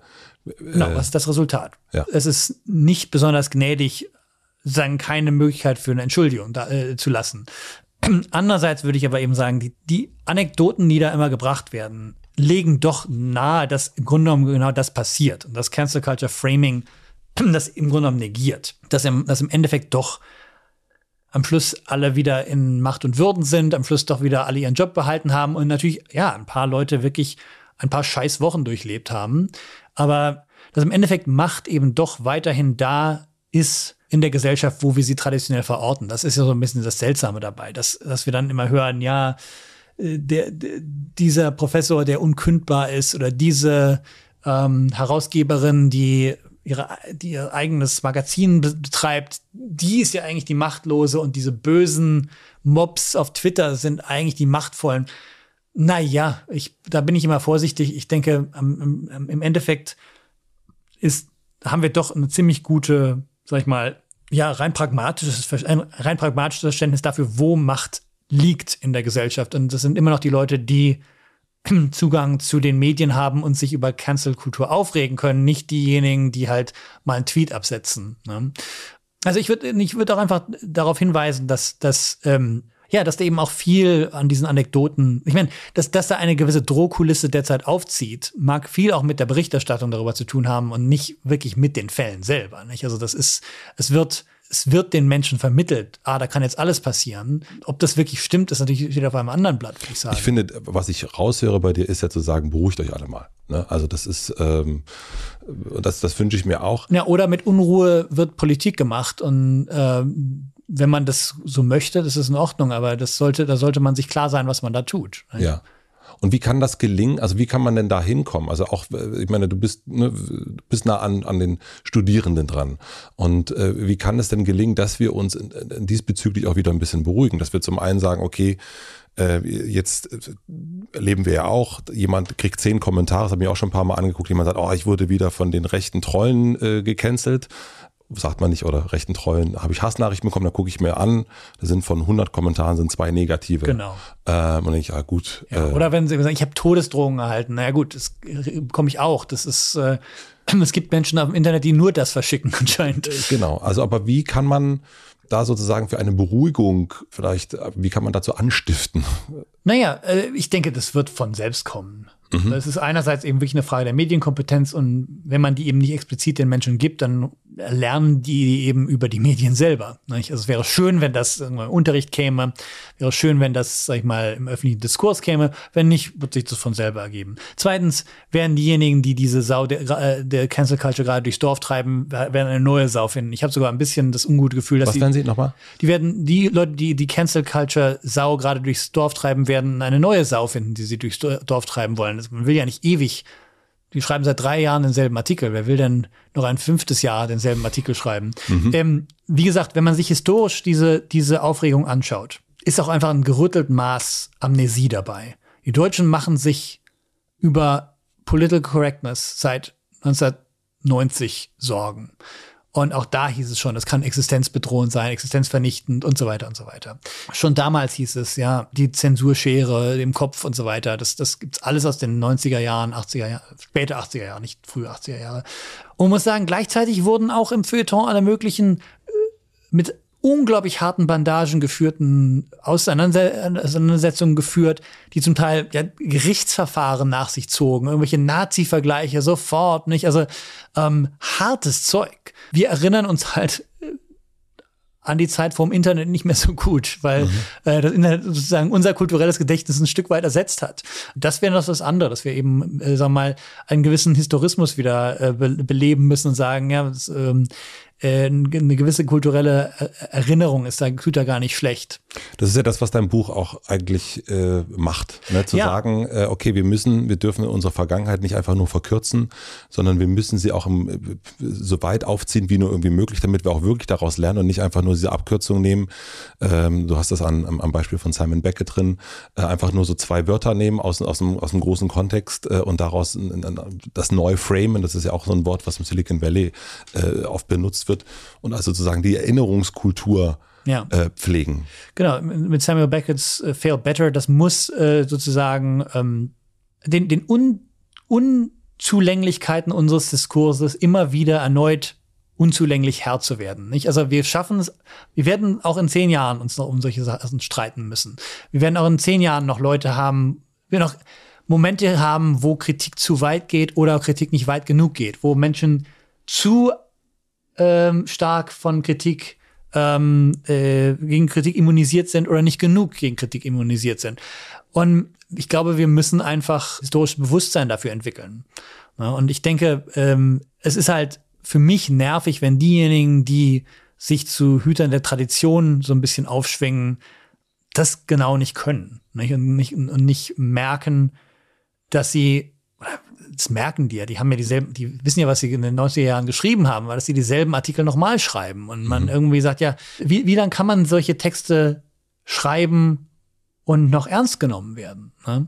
Und ein Grund, warum es mir eben wirklich Sorgen macht, ist, dass es eben ähm, im Endeffekt dann auf dem rechten Auge auch ein Stück weit blind macht. Nicht? Und dass wirkliche Verschiebungen unbemerkbar sind oder undetektierbar sind, so ein bisschen. Ne? Naja, und es ist ja, das hat man erst schon ganz kurz, es ist ja eine große, eine große Ablenkung. Also es ist ja auch, äh, also sozusagen äh, darüber, sage jemanden in die Kommentare zu schreiben, dass man ja doch bitte keinen Plastebecher oder keine Kuhmilch trinken sollte und so weiter, lenkt ja eigentlich vom Eigentlichen ab, denn wir haben vielleicht auch andere äh, Themen, die wir uns irgendwie kümmern sollten oder gendern, das wurde ja auch äh, wirklich hart debattiert ähm, und ja. das ist eigentlich eine große Ablenkung von den eigentlichen Sachen. Ja, gut, ähm, denke ich schon. Andererseits ähm, ist eben auch die Frage, ähm, äh, Ablenkung von wem? Na, also ähm, stimmt, die Debatte ums Gendern ist sicherlich nicht, sag ich mal, die überlebenswichtige Debatte unserer Zeit. Und auch nicht vor allen Dingen nicht in einem Wahlkampf. Ja, genau. Also das, ähm, da, daher kam das jetzt sozusagen. Genau. Einwurf. Aber sagen wir mal so, wer, wer hat es denn im Wahlkampf im genommen thematisiert? Es wurde ja natürlich, es wurde im Grunde genommen natürlich von rechts gegen links ja. äh, forciert, weil man damit eben, ne, 80 Prozent der Bundesbürger sind, glaube ich, gegens Gendern in irgendeiner Form. Und klar, das, da, da, wenn man die CDU oder die FDP ist, dann greift man danach, ist ja auch verständlich. Nur halte ich es dann halt für ein bisschen seltsam, wenn Frau Wagenknecht zum Beispiel sagt, wenn Sarah Wagenknecht sagt, ja, die, die Linken haben Fehler gemacht, dass sie sich so mit dem Gendern in den Wahlkampf gestürzt haben und so. In, im, im, äh, ich habe es mal nachgeguckt, im, im Koalitionsvertrag steht Gender dreimal drin. Äh, ne? Miete und Kinder stecken, stehen wahrscheinlich zehnmal so häufig drin. Mhm. Nicht? Ähm, und ähm, ja, also da muss man einfach eben, das ist eben auch was Interessantes, dass das häufig so getan wird, dass Sachen von links forciert werden, wenn im Grunde genommen sie von Rechten über links gesagt werden. Ne? Und das ist ja auch bei, bei, bei, vielen dieser identitätspolitischen Fragen so, dass ähm, also ich nehme als Beispiel eben das, wir haben in den USA das Gendering halt nicht, weil wir ja. keine, wir, wir, wir, wir äh, das ist eher alles, ähm, äh, wir haben ja, die, die, die Nomina haben zwar Geschlechter, aber die muss man, müsste man im, im Dingens nachgucken, im, im Duden nachschlagen. Ähm, was wir haben, sind Pronouns, nicht? Also he, him, she, her und so weiter. Nicht? Und das wurde eben auch dann natürlich ganz groß raus, kam ganz groß raus. Heißt dann auch mal, ja, wenn der Pronomina schon drinne stehen, dann, ähm, dann äh, in deinem Bio, dann weiß ich ja genau, woran ich bei dir bin und so weiter. Ich habe meine Pronomina sogar aus meinem Twitter-Bio rausgenommen, weil ich dachte, ich will nicht ständig dieselbe E-Mail bekommen, so ein Quatsch. Na? Und das Lustige ist natürlich, dass natürlich in der Interaktion selber das nie so verläuft, dass man sagt, Sie haben die falschen Pronomen. Also immer so, ach übrigens, just FYI, ne, nur damit Sie es wissen, ich bin they, them, nicht he, Okay, super, toll. 30. 10 Sekunden, ne, Diskurs. Und dann macht man halt weiter. Okay, worüber reden wir jetzt, nicht? Das, das ist ja auch, die, die Zentrierung, dass das sozusagen die Debatte sei, ist ein Figment, es ist so ein bisschen eine Fiktion der Rechten, nicht? Mhm. Eigentlich sind das ganz kleine Sachen. Ne? Wo man einfach sagt, okay, ah, oh, sorry, ja, toll, ne? äh, weiter. Worüber haben wir gerade geredet? Ne? Und, und dann sagen, ja, nein, nein, nein, nein, jetzt machen wir aber halt, jetzt, jetzt kommt ein NZZ-Artikel so ungefähr. Das, äh, das halte ich eben, das, das muss man eben benennen, als was es ist. Das ist eine Selektion von Menschen, die wissen, dass man das irgendwie meinungsmachend ausschlachten kann. Wie gesagt, da ist nichts Schlimmes dran, das ist deren gutes Recht. Äh, wenn, wenn, die müssen auch Zeitungen füllen, das verstehe ja. ich. Aber man, aber ich halte es dann eben für einen Fehler zu sagen, ja, die Linken haben da einen Fehler gemacht. Nicht? Das ist nichts, was irgendwie groß auf die Tagesordnung kommt, sondern es ist einfach irgendwas, was man halt so mitmacht. Ne? Das heißt, äh, du bist, äh, äh, du bist eigentlich nach Amerika gegangen, bist äh, der Zaungast äh, vom Silicon Valley geworden und jetzt bist du aber auch gleichzeitig der Zaungast der, der, dem klassischen Medienwelt eigentlich noch mehr. Also du beobachtest, sehe ich schon, du hast ein sehr, ja. äh, äh, du guckst eben nicht nur dahin, weil das haben wir erst auch gehabt, okay, weil du hast gesehen irgendwann nachher, die Medien, die sogenannten, jetzt verallgemeine ich das mal, ja. die heben äh, ähm, Musk äh, auf, auf die Cover und, und, und beten nach, was er denen äh, vorgibt. Ja. Daher kommt auch die, äh, der, der, der kritische Blick darauf. Genau, also ich würde sagen, der Zaungast ist für mich immer so die beste Position. Mhm. Ähm, naja, weil es immer wichtig ist, sich, es, ich merke das ja auch, ich würde, ich könnte, glaube ich, über gewisse Aspekte der Uni auch nicht gut schreiben, weil man sich ja über die Sachen, denen man selber am nächsten ist, am wenigsten wundert. Ne? Ja. Ähm, aber es gibt auch andere Sachen, wo ich einfach zu kenntnislos bin, um wirklich was sagen zu können. Aber ich lese halt viel Zeitung. Ich ähm, habe viel mit Techies geredet und dann ho hoffe ich mich, weil ja das verstehe ich gar nicht. Wieso ist das jetzt das Wichtige? Wieso ist das jetzt das Nächste? Wieso kommt das jetzt? Also ich, ich, ich liebe diese Position eben, weil man dann irgendwie sagen kann, weil wenn man sich dann eben die Fragen stellen kann, die möglicherweise für jemanden, der mittendrin steckt, erstmal sich gar nicht so als Frage präsentiert. Also allein schon eben als Beispiel, glaube ich, ist mein Blick eben auf die deutsche Cancel Culture Debatte eben auch dadurch beeinflusst, dass ich sie aus USA verfolgt habe und gemerkt habe, sie ist hier viel intensiver geführt als in den USA. Obwohl es ständig darum geht, was in den USA passiert. Nicht?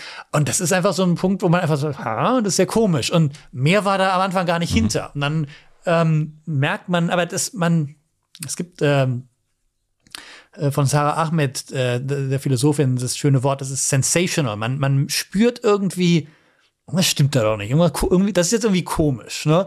Und das, dann fängt, fängt die Fragestellung an. Sag, ja, wieso? Aber du bezeichnest dich nicht als Journalist. Warum nicht? Naja, weil ich das Training dafür nicht habe, ähm, weil ich, also ich würde mich als Essayisten bezeichnen, eben auch, weil ich mit Fakten auf eine Art und Weise verfahre, die, sage ich jetzt, äh, die man als Journalist mir wahrscheinlich nicht durchgehen lassen würde.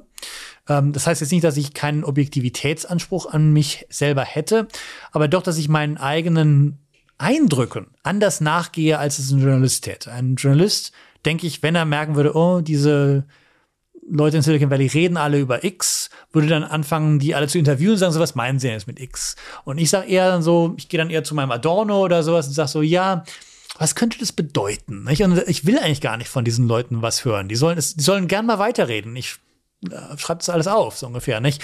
Und das ist dann der eher so eine, so eine Popsoziologie fast, nicht? Und ähm, äh, also da habe ich auch ganz einfach andere Instinkte. Also dass ich zum Beispiel nie für das Buch auch nur überlegt habe. Ich habe einige dieser Leute ja kennengelernt. Ich hätte natürlich fragen können, Herr Thiel, was meinen, was denken Sie denn? Woran denken Sie denn, wenn ich Disruption sage? Hab ich gesagt, nee, das habe ich gar kein Interesse dran. Nicht? Also ich will die öffentlichen Sachen sehen. Nicht? Ähm, und im Endeffekt, glaube ich, bin ich dann meiner meinem Metier der Literaturwissenschaft immer treu geblieben. Ich bin, ich, ich sehe mich als, als Interpret an, also ich, äh, ich, ich als Hermeneut.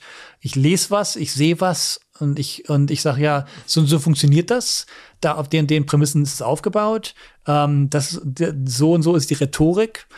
Ja, und ich denke, das ist, das würde ich als Journalist anders machen. Da, da, ich habe große, große Hochachtung vor Journalisten, aber dafür bin ich nicht gemacht, glaube ich.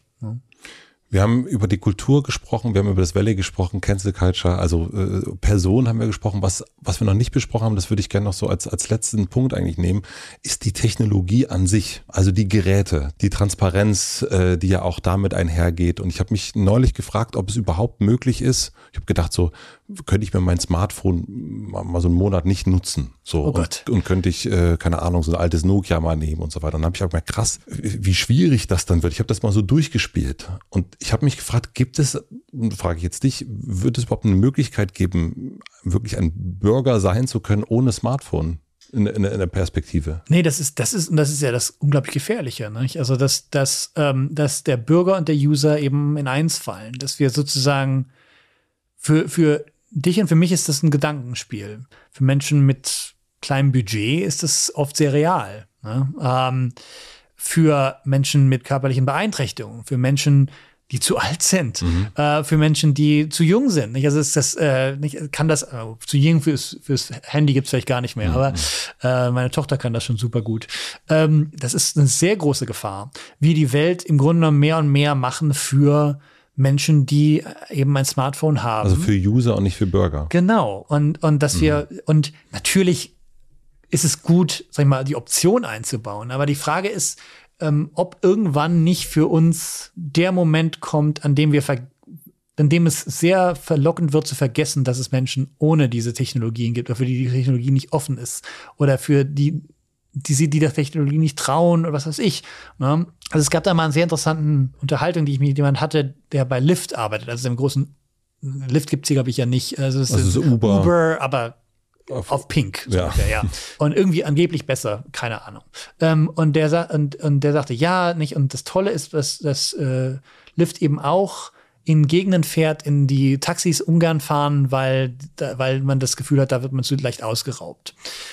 dann habe ich gesagt, ja, und was ist jetzt mit, na ja, dann können zum Beispiel auch dann eben ähm, äh, mexikanische Omas ähm, mit uns fahren.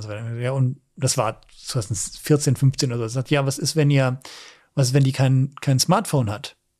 Äh, ja, wie? Ja, was ist, wenn die Oma kein Smartphone hat? Da hatte er zu dem Zeitpunkt keine Antwort drauf. Wahrscheinlich ja. haben sie inzwischen, zwischenzeitlich schon eine Antwort darauf gefunden, aber er war äh, im Brust und Überzeugung, sagte er, wir machen hier was, tun hier allen Menschen, wir tun den Bürgern dieser Stadt was Gutes. Es ging um San Francisco. Und es kam ihm nicht in den Sinn, dass die Bürger der Stadt möglicherweise diese App nicht benutzen können. Hm. Wenn, wenn es keine Taxen mehr gibt, wenn das die einzige Fuhr, die, äh, Fuhrmöglichkeit ist außer dem Bus, was, was wenn es den Bus nicht gibt? Nicht? dann kommen wir schon in eine sehr gruselige Gegend, würde ich sagen, was, was, was Bürgerrechte angeht und was die äh, offene Gesellschaft angeht. Was ist dann, wenn der Staat das auch noch vergisst? Wenn der Staat denkt, na gut, ähm, Uber hat und Lyft haben das ja alles schon segmentiert, ist alles gut, äh, darum müssen wir uns nicht mehr kümmern. Ne? Die Privatisierung, die ja sozusagen genau. passiert und dann äh, immer mehr kommt und dann hast du dann irgendwann kannst du die Häuser nicht mehr benutzen, weil genau. es keine äh, Schl Schlüsselsysteme mehr gibt, äh, sondern genau. es gibt nur noch Apps. Es gibt eine, es gibt eine sehr, es gibt ein schönes Beispiel, diese, diese App Nextdoor, ich weiß nicht, ob ja. es das auf, auf Deutsch auch gibt. Ich, also ich ähm. kenne die App, aber ich weiß nicht, ob es das in Deutschland gibt. Ja. Es gibt gleich ein deutsches Pendant, hat mhm. jemand gesagt, aber ich weiß es auch nicht so genau. Und die haben ja tatsächlich, da, da gab es mehrere Police Departments, das hat allerdings auch wieder aufgehört. Glaube ich in Seattle und irgendwo anders noch. Die sagten, ja, wir wollen mit den Bürgern in Kontakt treten. Wir machen, gerade während der Pandemie, wir machen Townhalls für unsere Bürger auf Nextdoor. Das heißt, man war ein Bürger, wenn man Nextdoor installiert hatte. Ja.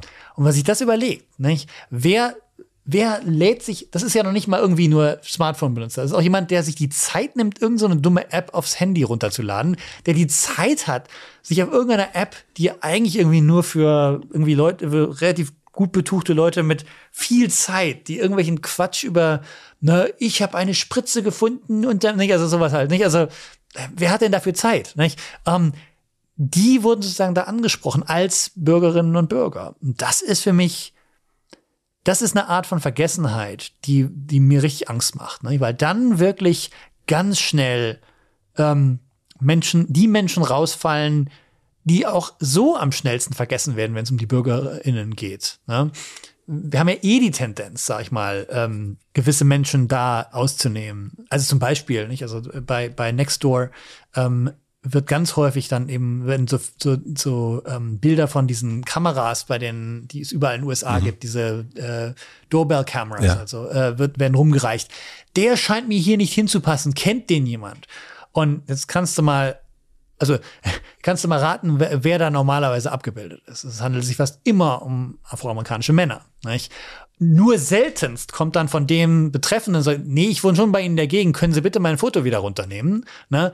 Weil natürlich viele von denen wissen, wie diese Apps drauf sind und eh nicht draufgehen.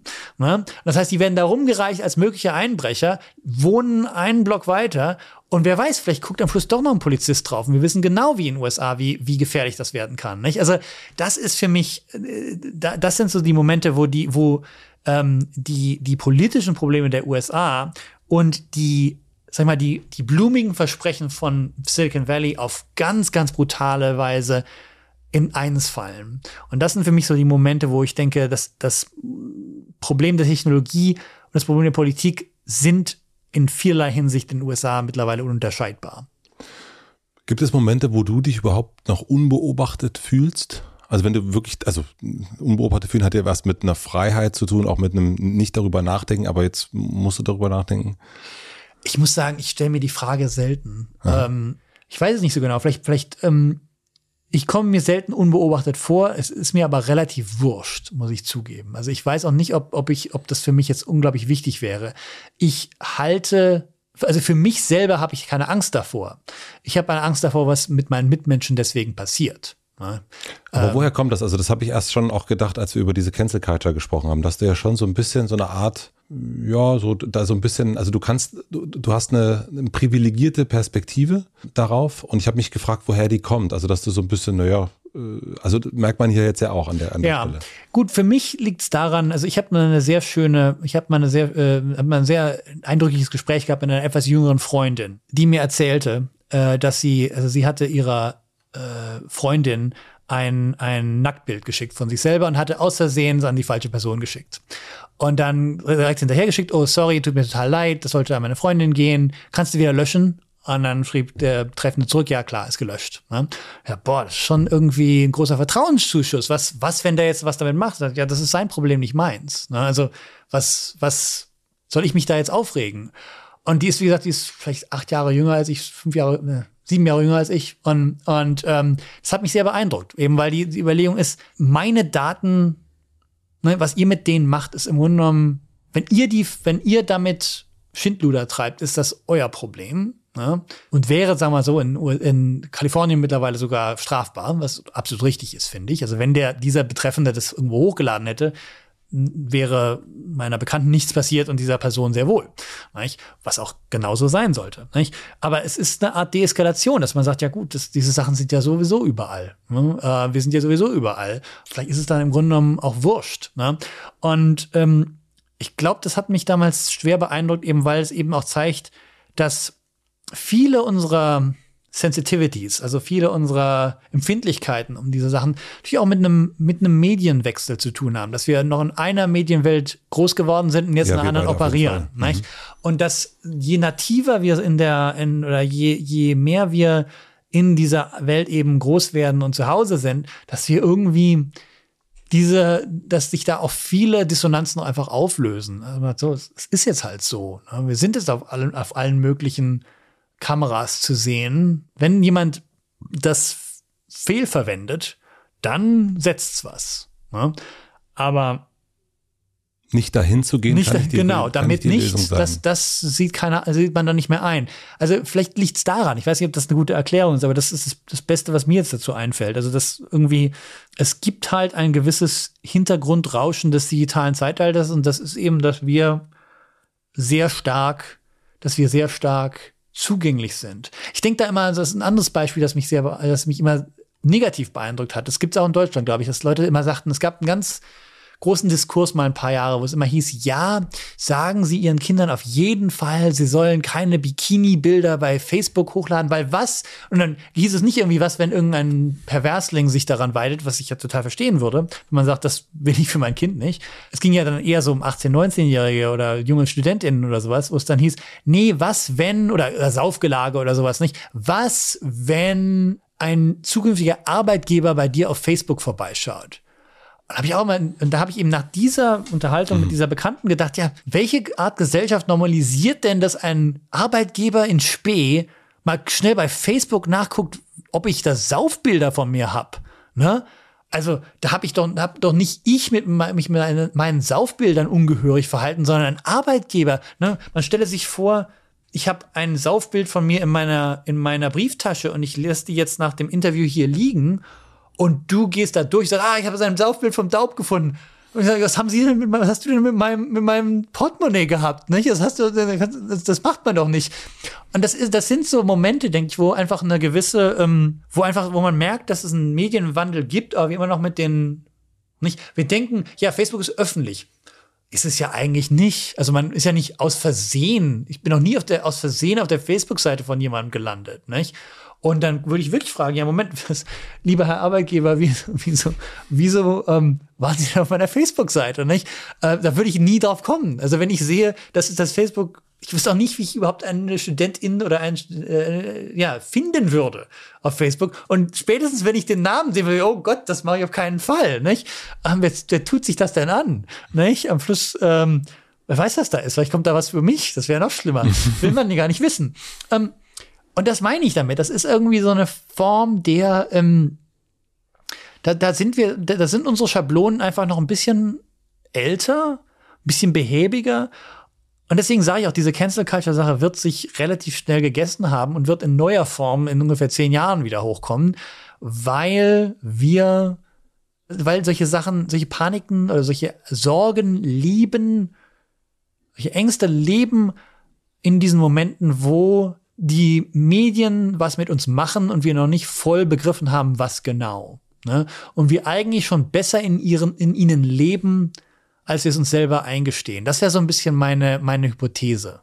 Weiß nicht, ob das Sinn ergibt. Ja, nee, nee, das ist, ist, ein, ist, ist ein, also irgendwann merkt man, also das habe ich irgendwann gemerkt, dass es, äh, dass Überschriften, wie sie gesetzt sind, wie sie, also ich habe das in der Pandemie vor allen Dingen gemerkt, wie das aufbereitet worden ist.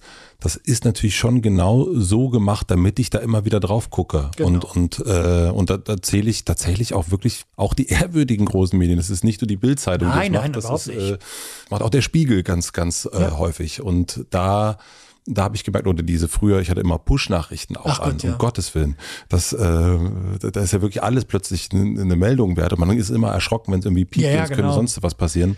Ja, und du fängst äh, auch mit Putin an und dann, ach Gott, was kommt jetzt? Und dann hat er irgendwie eine Pressekonferenz gehalten. Und ja, okay, das ist jetzt. Genau, das ist, ähm, ja.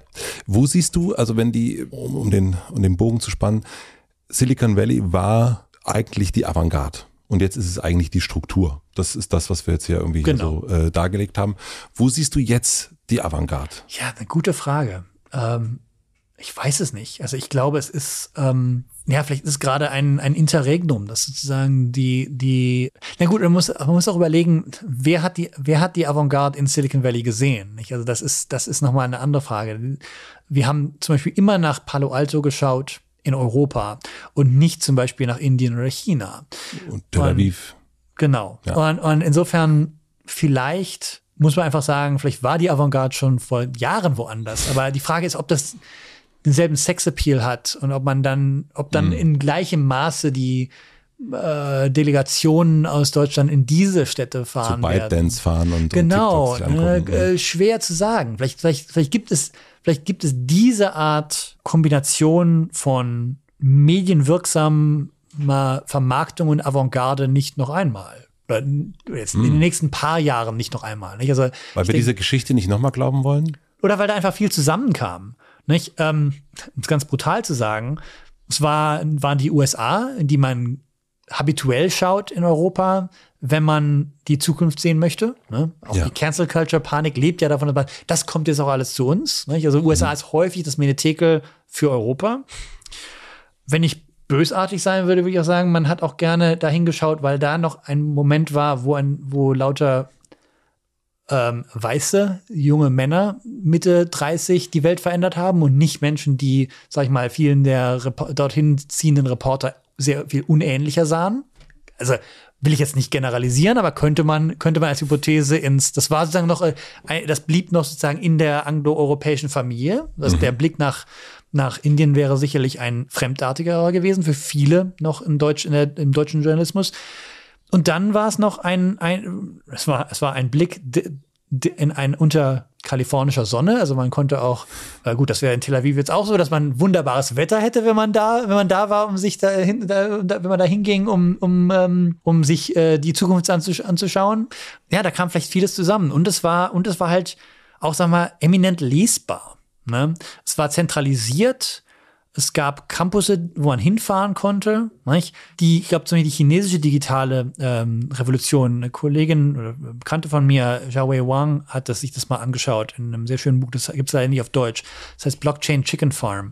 Und, und die zeigt eben, dass ein Problem mit der chinesischen Revolution gleichzeitig der technischen Revolution war, dass man die, wie gesagt, das ist nicht unbedingt, dass man irgendwie Amerika oder eurozentrisch war, die war so dezentralisiert, es war ganz schwer darüber zu berichten. Mhm. Also und häufig wurde man gar nicht reingelassen, weil dann noch irgendwelche nicht, also es war alles nicht so hundertprozentig legal und so weiter, nicht, also äh, oder die Partei dürfte nichts davon wissen und so weiter. Ja. Und sie zeigt sehr schön, es, es ließ sich sagen als globales Aushängeschild so gar nicht verwenden. Nicht? Und wenn wir uns nicht, also wenn ich mir überlege, wo würde man denn hinfahren, über den, über den NFT-Boom oder Krypto-Boom zu berichten? Müsste man doch eigentlich in irgendeine Serverfarm nach Kasachstan, die irgendwo hinterm Kuhstall steht, so ungefähr, und von so zwei Typen äh, betrieben wird, die einen dann versuchen, möglicherweise noch irgendwie von der, die, die, die, die gar nicht wollen, dass man da überhaupt ist und denen das alles schrecklich unangenehm ist, nicht? Und das ist, ähm, das, ich, vielleicht ist es wirklich so ein Moment, wo, wo, vielleicht war das so der letzte Moment, wo die digitale Zukunft sich noch irgendwie verorten ließ und ein Ort, an dem man noch irgendwie hin konnte, den, der sich lesbar zu machen, der verstand, physisch war, der mhm. physisch war und der irgendwie auch kulturell verständlich war. Ähm, mhm. nicht? Also ich denke, eine Sache, der, der, ähm, eine, ein Problem mit der, mit der Kryptoblase ist eindeutig, dass viele, dass das so eine eigene Welt ist, dass man unglaublich viel Vorwissen mitbringen muss, um da überhaupt die richtigen Fragen zu stellen, die richtigen Protagonisten ausfindig zu machen. Da ist natürlich eine Presseabteilung von Facebook was Tolles, dass man sagen kann, da habe ich einen Kontakt, die führen uns einmal durch, dann esse ich ein Burrito umsonst und dann dann war's das. Mach ich ein ne? Foto. Mach ich ein Foto, genau. Ja. Ähm, äh, von irgendwelchen jungen Leuten, die in einen Bus steigen oder sowas. Nicht? Ähm, das, ist, das wird schwieriger in der Zukunft und vielleicht ist das wirklich der Moment, ich will jetzt nicht sagen ein letzter Moment, weil sowas, ich glaube nicht, dass solche Sachen, solche Entwicklungen sind nicht, mhm. äh, sind nicht äh, linear. Aber vielleicht wird es ein paar Jahre geben, wo solche Sachen sich sehr schwer darstellen lassen. Mhm. Ich habe fürs Ende noch drei schnelle Fragen. Gern. Also eine coole Erklärung auf jeden Fall. Also äh, das heißt eigentlich auf die Frage, wo ist die Avantgarde? Vielleicht in Kasachstan. Ja, Irgendwo sein, ja. Bei so, bei so zwei, zwei Dudes in einer Hühner, äh, Hühnerfarm. Äh, die drei schnellen Fragen. Welches Buch würdest du den Zuhörenden empfehlen, sollte man nach diesem Gespräch lesen? Was, Im, zu du, also, was du gerne gelesen hast in letzter Zeit, aber auch so, die, so die, die digitale Kultur vielleicht ganz gut beschreibt. Also eine, ein, ein Buch, das leider, das ich nicht zitieren konnte, das ich seitdem allen empfehle, weil es wunderbar auf den Punkt bringt, was ich versucht habe zu beschreiben. Und die das tatsächlich von innen macht, ist Anna Wieners äh, Buch äh, Uncanny Valley. Das gibt's auch auf Deutsch, aber mir fällt der deutsche Titel leider nicht ein äh, Anna Wiener, äh, kann ich nur empfehlen. Tolles Buch. Wie heißt das nochmal? Äh, Uncanny Valley heißt es auf mhm. Englisch, aber es gibt es auf Deutsch, bin ich mir ganz, ganz sicher.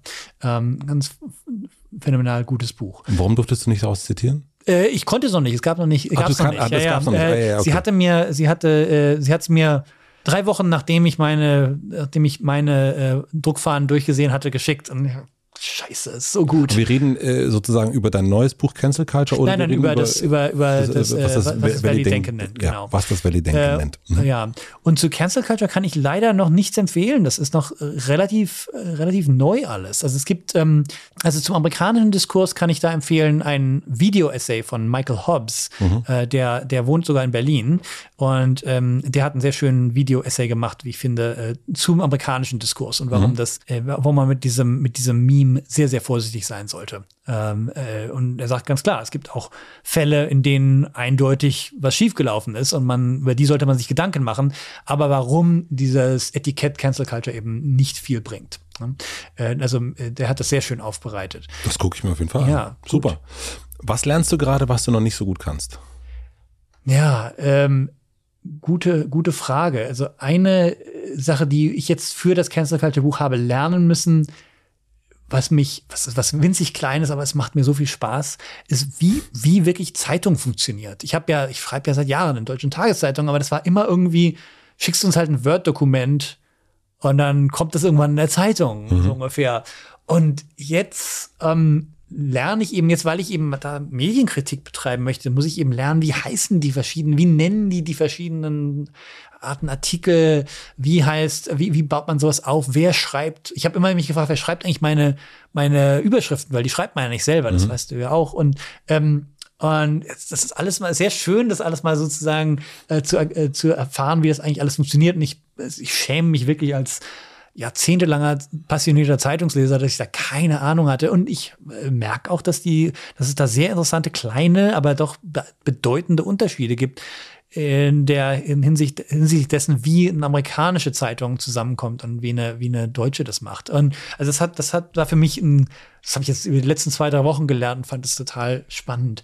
Was lerne ich sonst? Ähm, ja, sonst lerne ich äh, nur, wo meine eigenen, wo die, die Grenzen meiner eigenen äh, Energie liegen derzeit. Also ich habe ähm, Stanford hat während der Pandemie eigentlich nie zugemacht und äh, ja, so langsam äh, so langsam ist die Durststrecke, bemerkt man, wie, wie lange die Durststrecke wirklich war. Dass du keinen Urlaub hattest, oder? Ja, es war eben. du siehst aber über null so aus, weil du sagtest, du bist jetlaggig, aber du siehst total fit aus. Also Danke. Es ist, es ist für mich, ähm, das war halt, es ist auch das, das die Schwierigkeit mit Zoom, nicht? Also wir haben sehr viel später sind wir von Zoom wieder auf die, in die Präsenz gegangen. Und wir sind nie vollständig wieder präsent geworden. Also es ist immer noch eine, eine doppelte, mhm. eine doppelte Belastung. Gleichzeitig mache ich eben ganz viele Sachen in Europa per Zoom, was wirklich dazu führt, dass ich manchmal um 5 Uhr anfange, meinen Zoom-Tag in Deutschland anzufangen und dann um bis 22 Uhr in den USA noch tätig bin. Ähm, das war, also ich, ich verstehe, dass ich da auf sehr hohem Niveau mich beschwere. Also ich bin Professor in Stanford, aber es ist, äh, ich merke da eben jetzt auch schon, dass, dass das eben, dass ich da an meine Grenzen gelange. Also ich freue mich auch mal darauf. Also Zoom hat mir vieles erlaubt. Ich hätte das Sukamp-Buch ja nie bewerben können, mhm. wenn es, wenn es keinen Zoom gegeben hätte. Aber jetzt, ja, it's a cruel mistress, wie man sagt. Äh, das ist das Buch. The Moon is a harsh mistress. Es ist, also Zoom ist, Zoom ist auch ein, es ist die Lösung für und äh, der Grund aller meiner Probleme. Fluch und Segen. Ja. Und die letzte Frage, äh, stell dir vor, ich habe eine große Plakatwand am Alexanderplatz und du darfst entscheiden, oh. was für alle Berlinerinnen zu lesen sein würde. Was würdest du draufschreiben? Oh Gott. Was würde ich da draufschreiben? Muss ich überlegen. Mhm ich bin nicht so, ich bin ja kein so Werbetyp. Äh, ich sag mal so, als Professor würde ich natürlich sicher eine ganze Seite äh, dahin ja, schreiben. Ähm, ich komme auf keinen guten, auf keinen guten Gedanken, aber worauf es hinauslaufen würde, wäre, ähm, ich äh, finde, wenn ich aus den USA nach Deutschland komme, immer sehr lustig, dass die Gesellschaft hier, dass man sich hier sehr häufig erzählt, wie gespalten die Gesellschaft sei. Und ich sag mal so, aus einem Land kommend, in dem 30 Prozent der Bevölkerung meint, dass ein anderer Mensch als der, der eigentlich Präsident, der wirklich Präsident ist, der Präsident sei, denke ich immer, ja, so, so gespalten seid ihr nicht. Äh, macht, macht mal nicht so. Ähm, also vielleicht wird es darauf hinauslaufen. Ihr seid gar nicht so gespalten. Ihr äh, seid gar nicht so gespalten, ja, ist doch eigentlich ein ja, ganz guter, ja, ist doch ein ne, also Satz. Ja, nur weil irgendwie 10% von euch irgendwie Alternativtheorien zu einer Pandemie entwickelt haben, das ist noch keine Spaltung. Das äh, 10% dürfen immer mal blind gehen irgendwo. Äh, das ist, das ist in Ordnung. Vielen, vielen herzlichen Dank. Den, den Spruch nehmen wir und ich äh, finde, das ist schön, dass du da warst, weil das ein sehr, sehr toller Blick ist, den du hast und was man vielleicht, wir haben, es waren viele ernste Themen, aber was dein Buch auch macht, es macht richtig Spaß zu lesen. Also das Danke. ist, also man muss oft wirklich einfach lachen. Also das, äh, vielen, vielen herzlichen Dank für deinen Besuch und deinen Blick. Danke.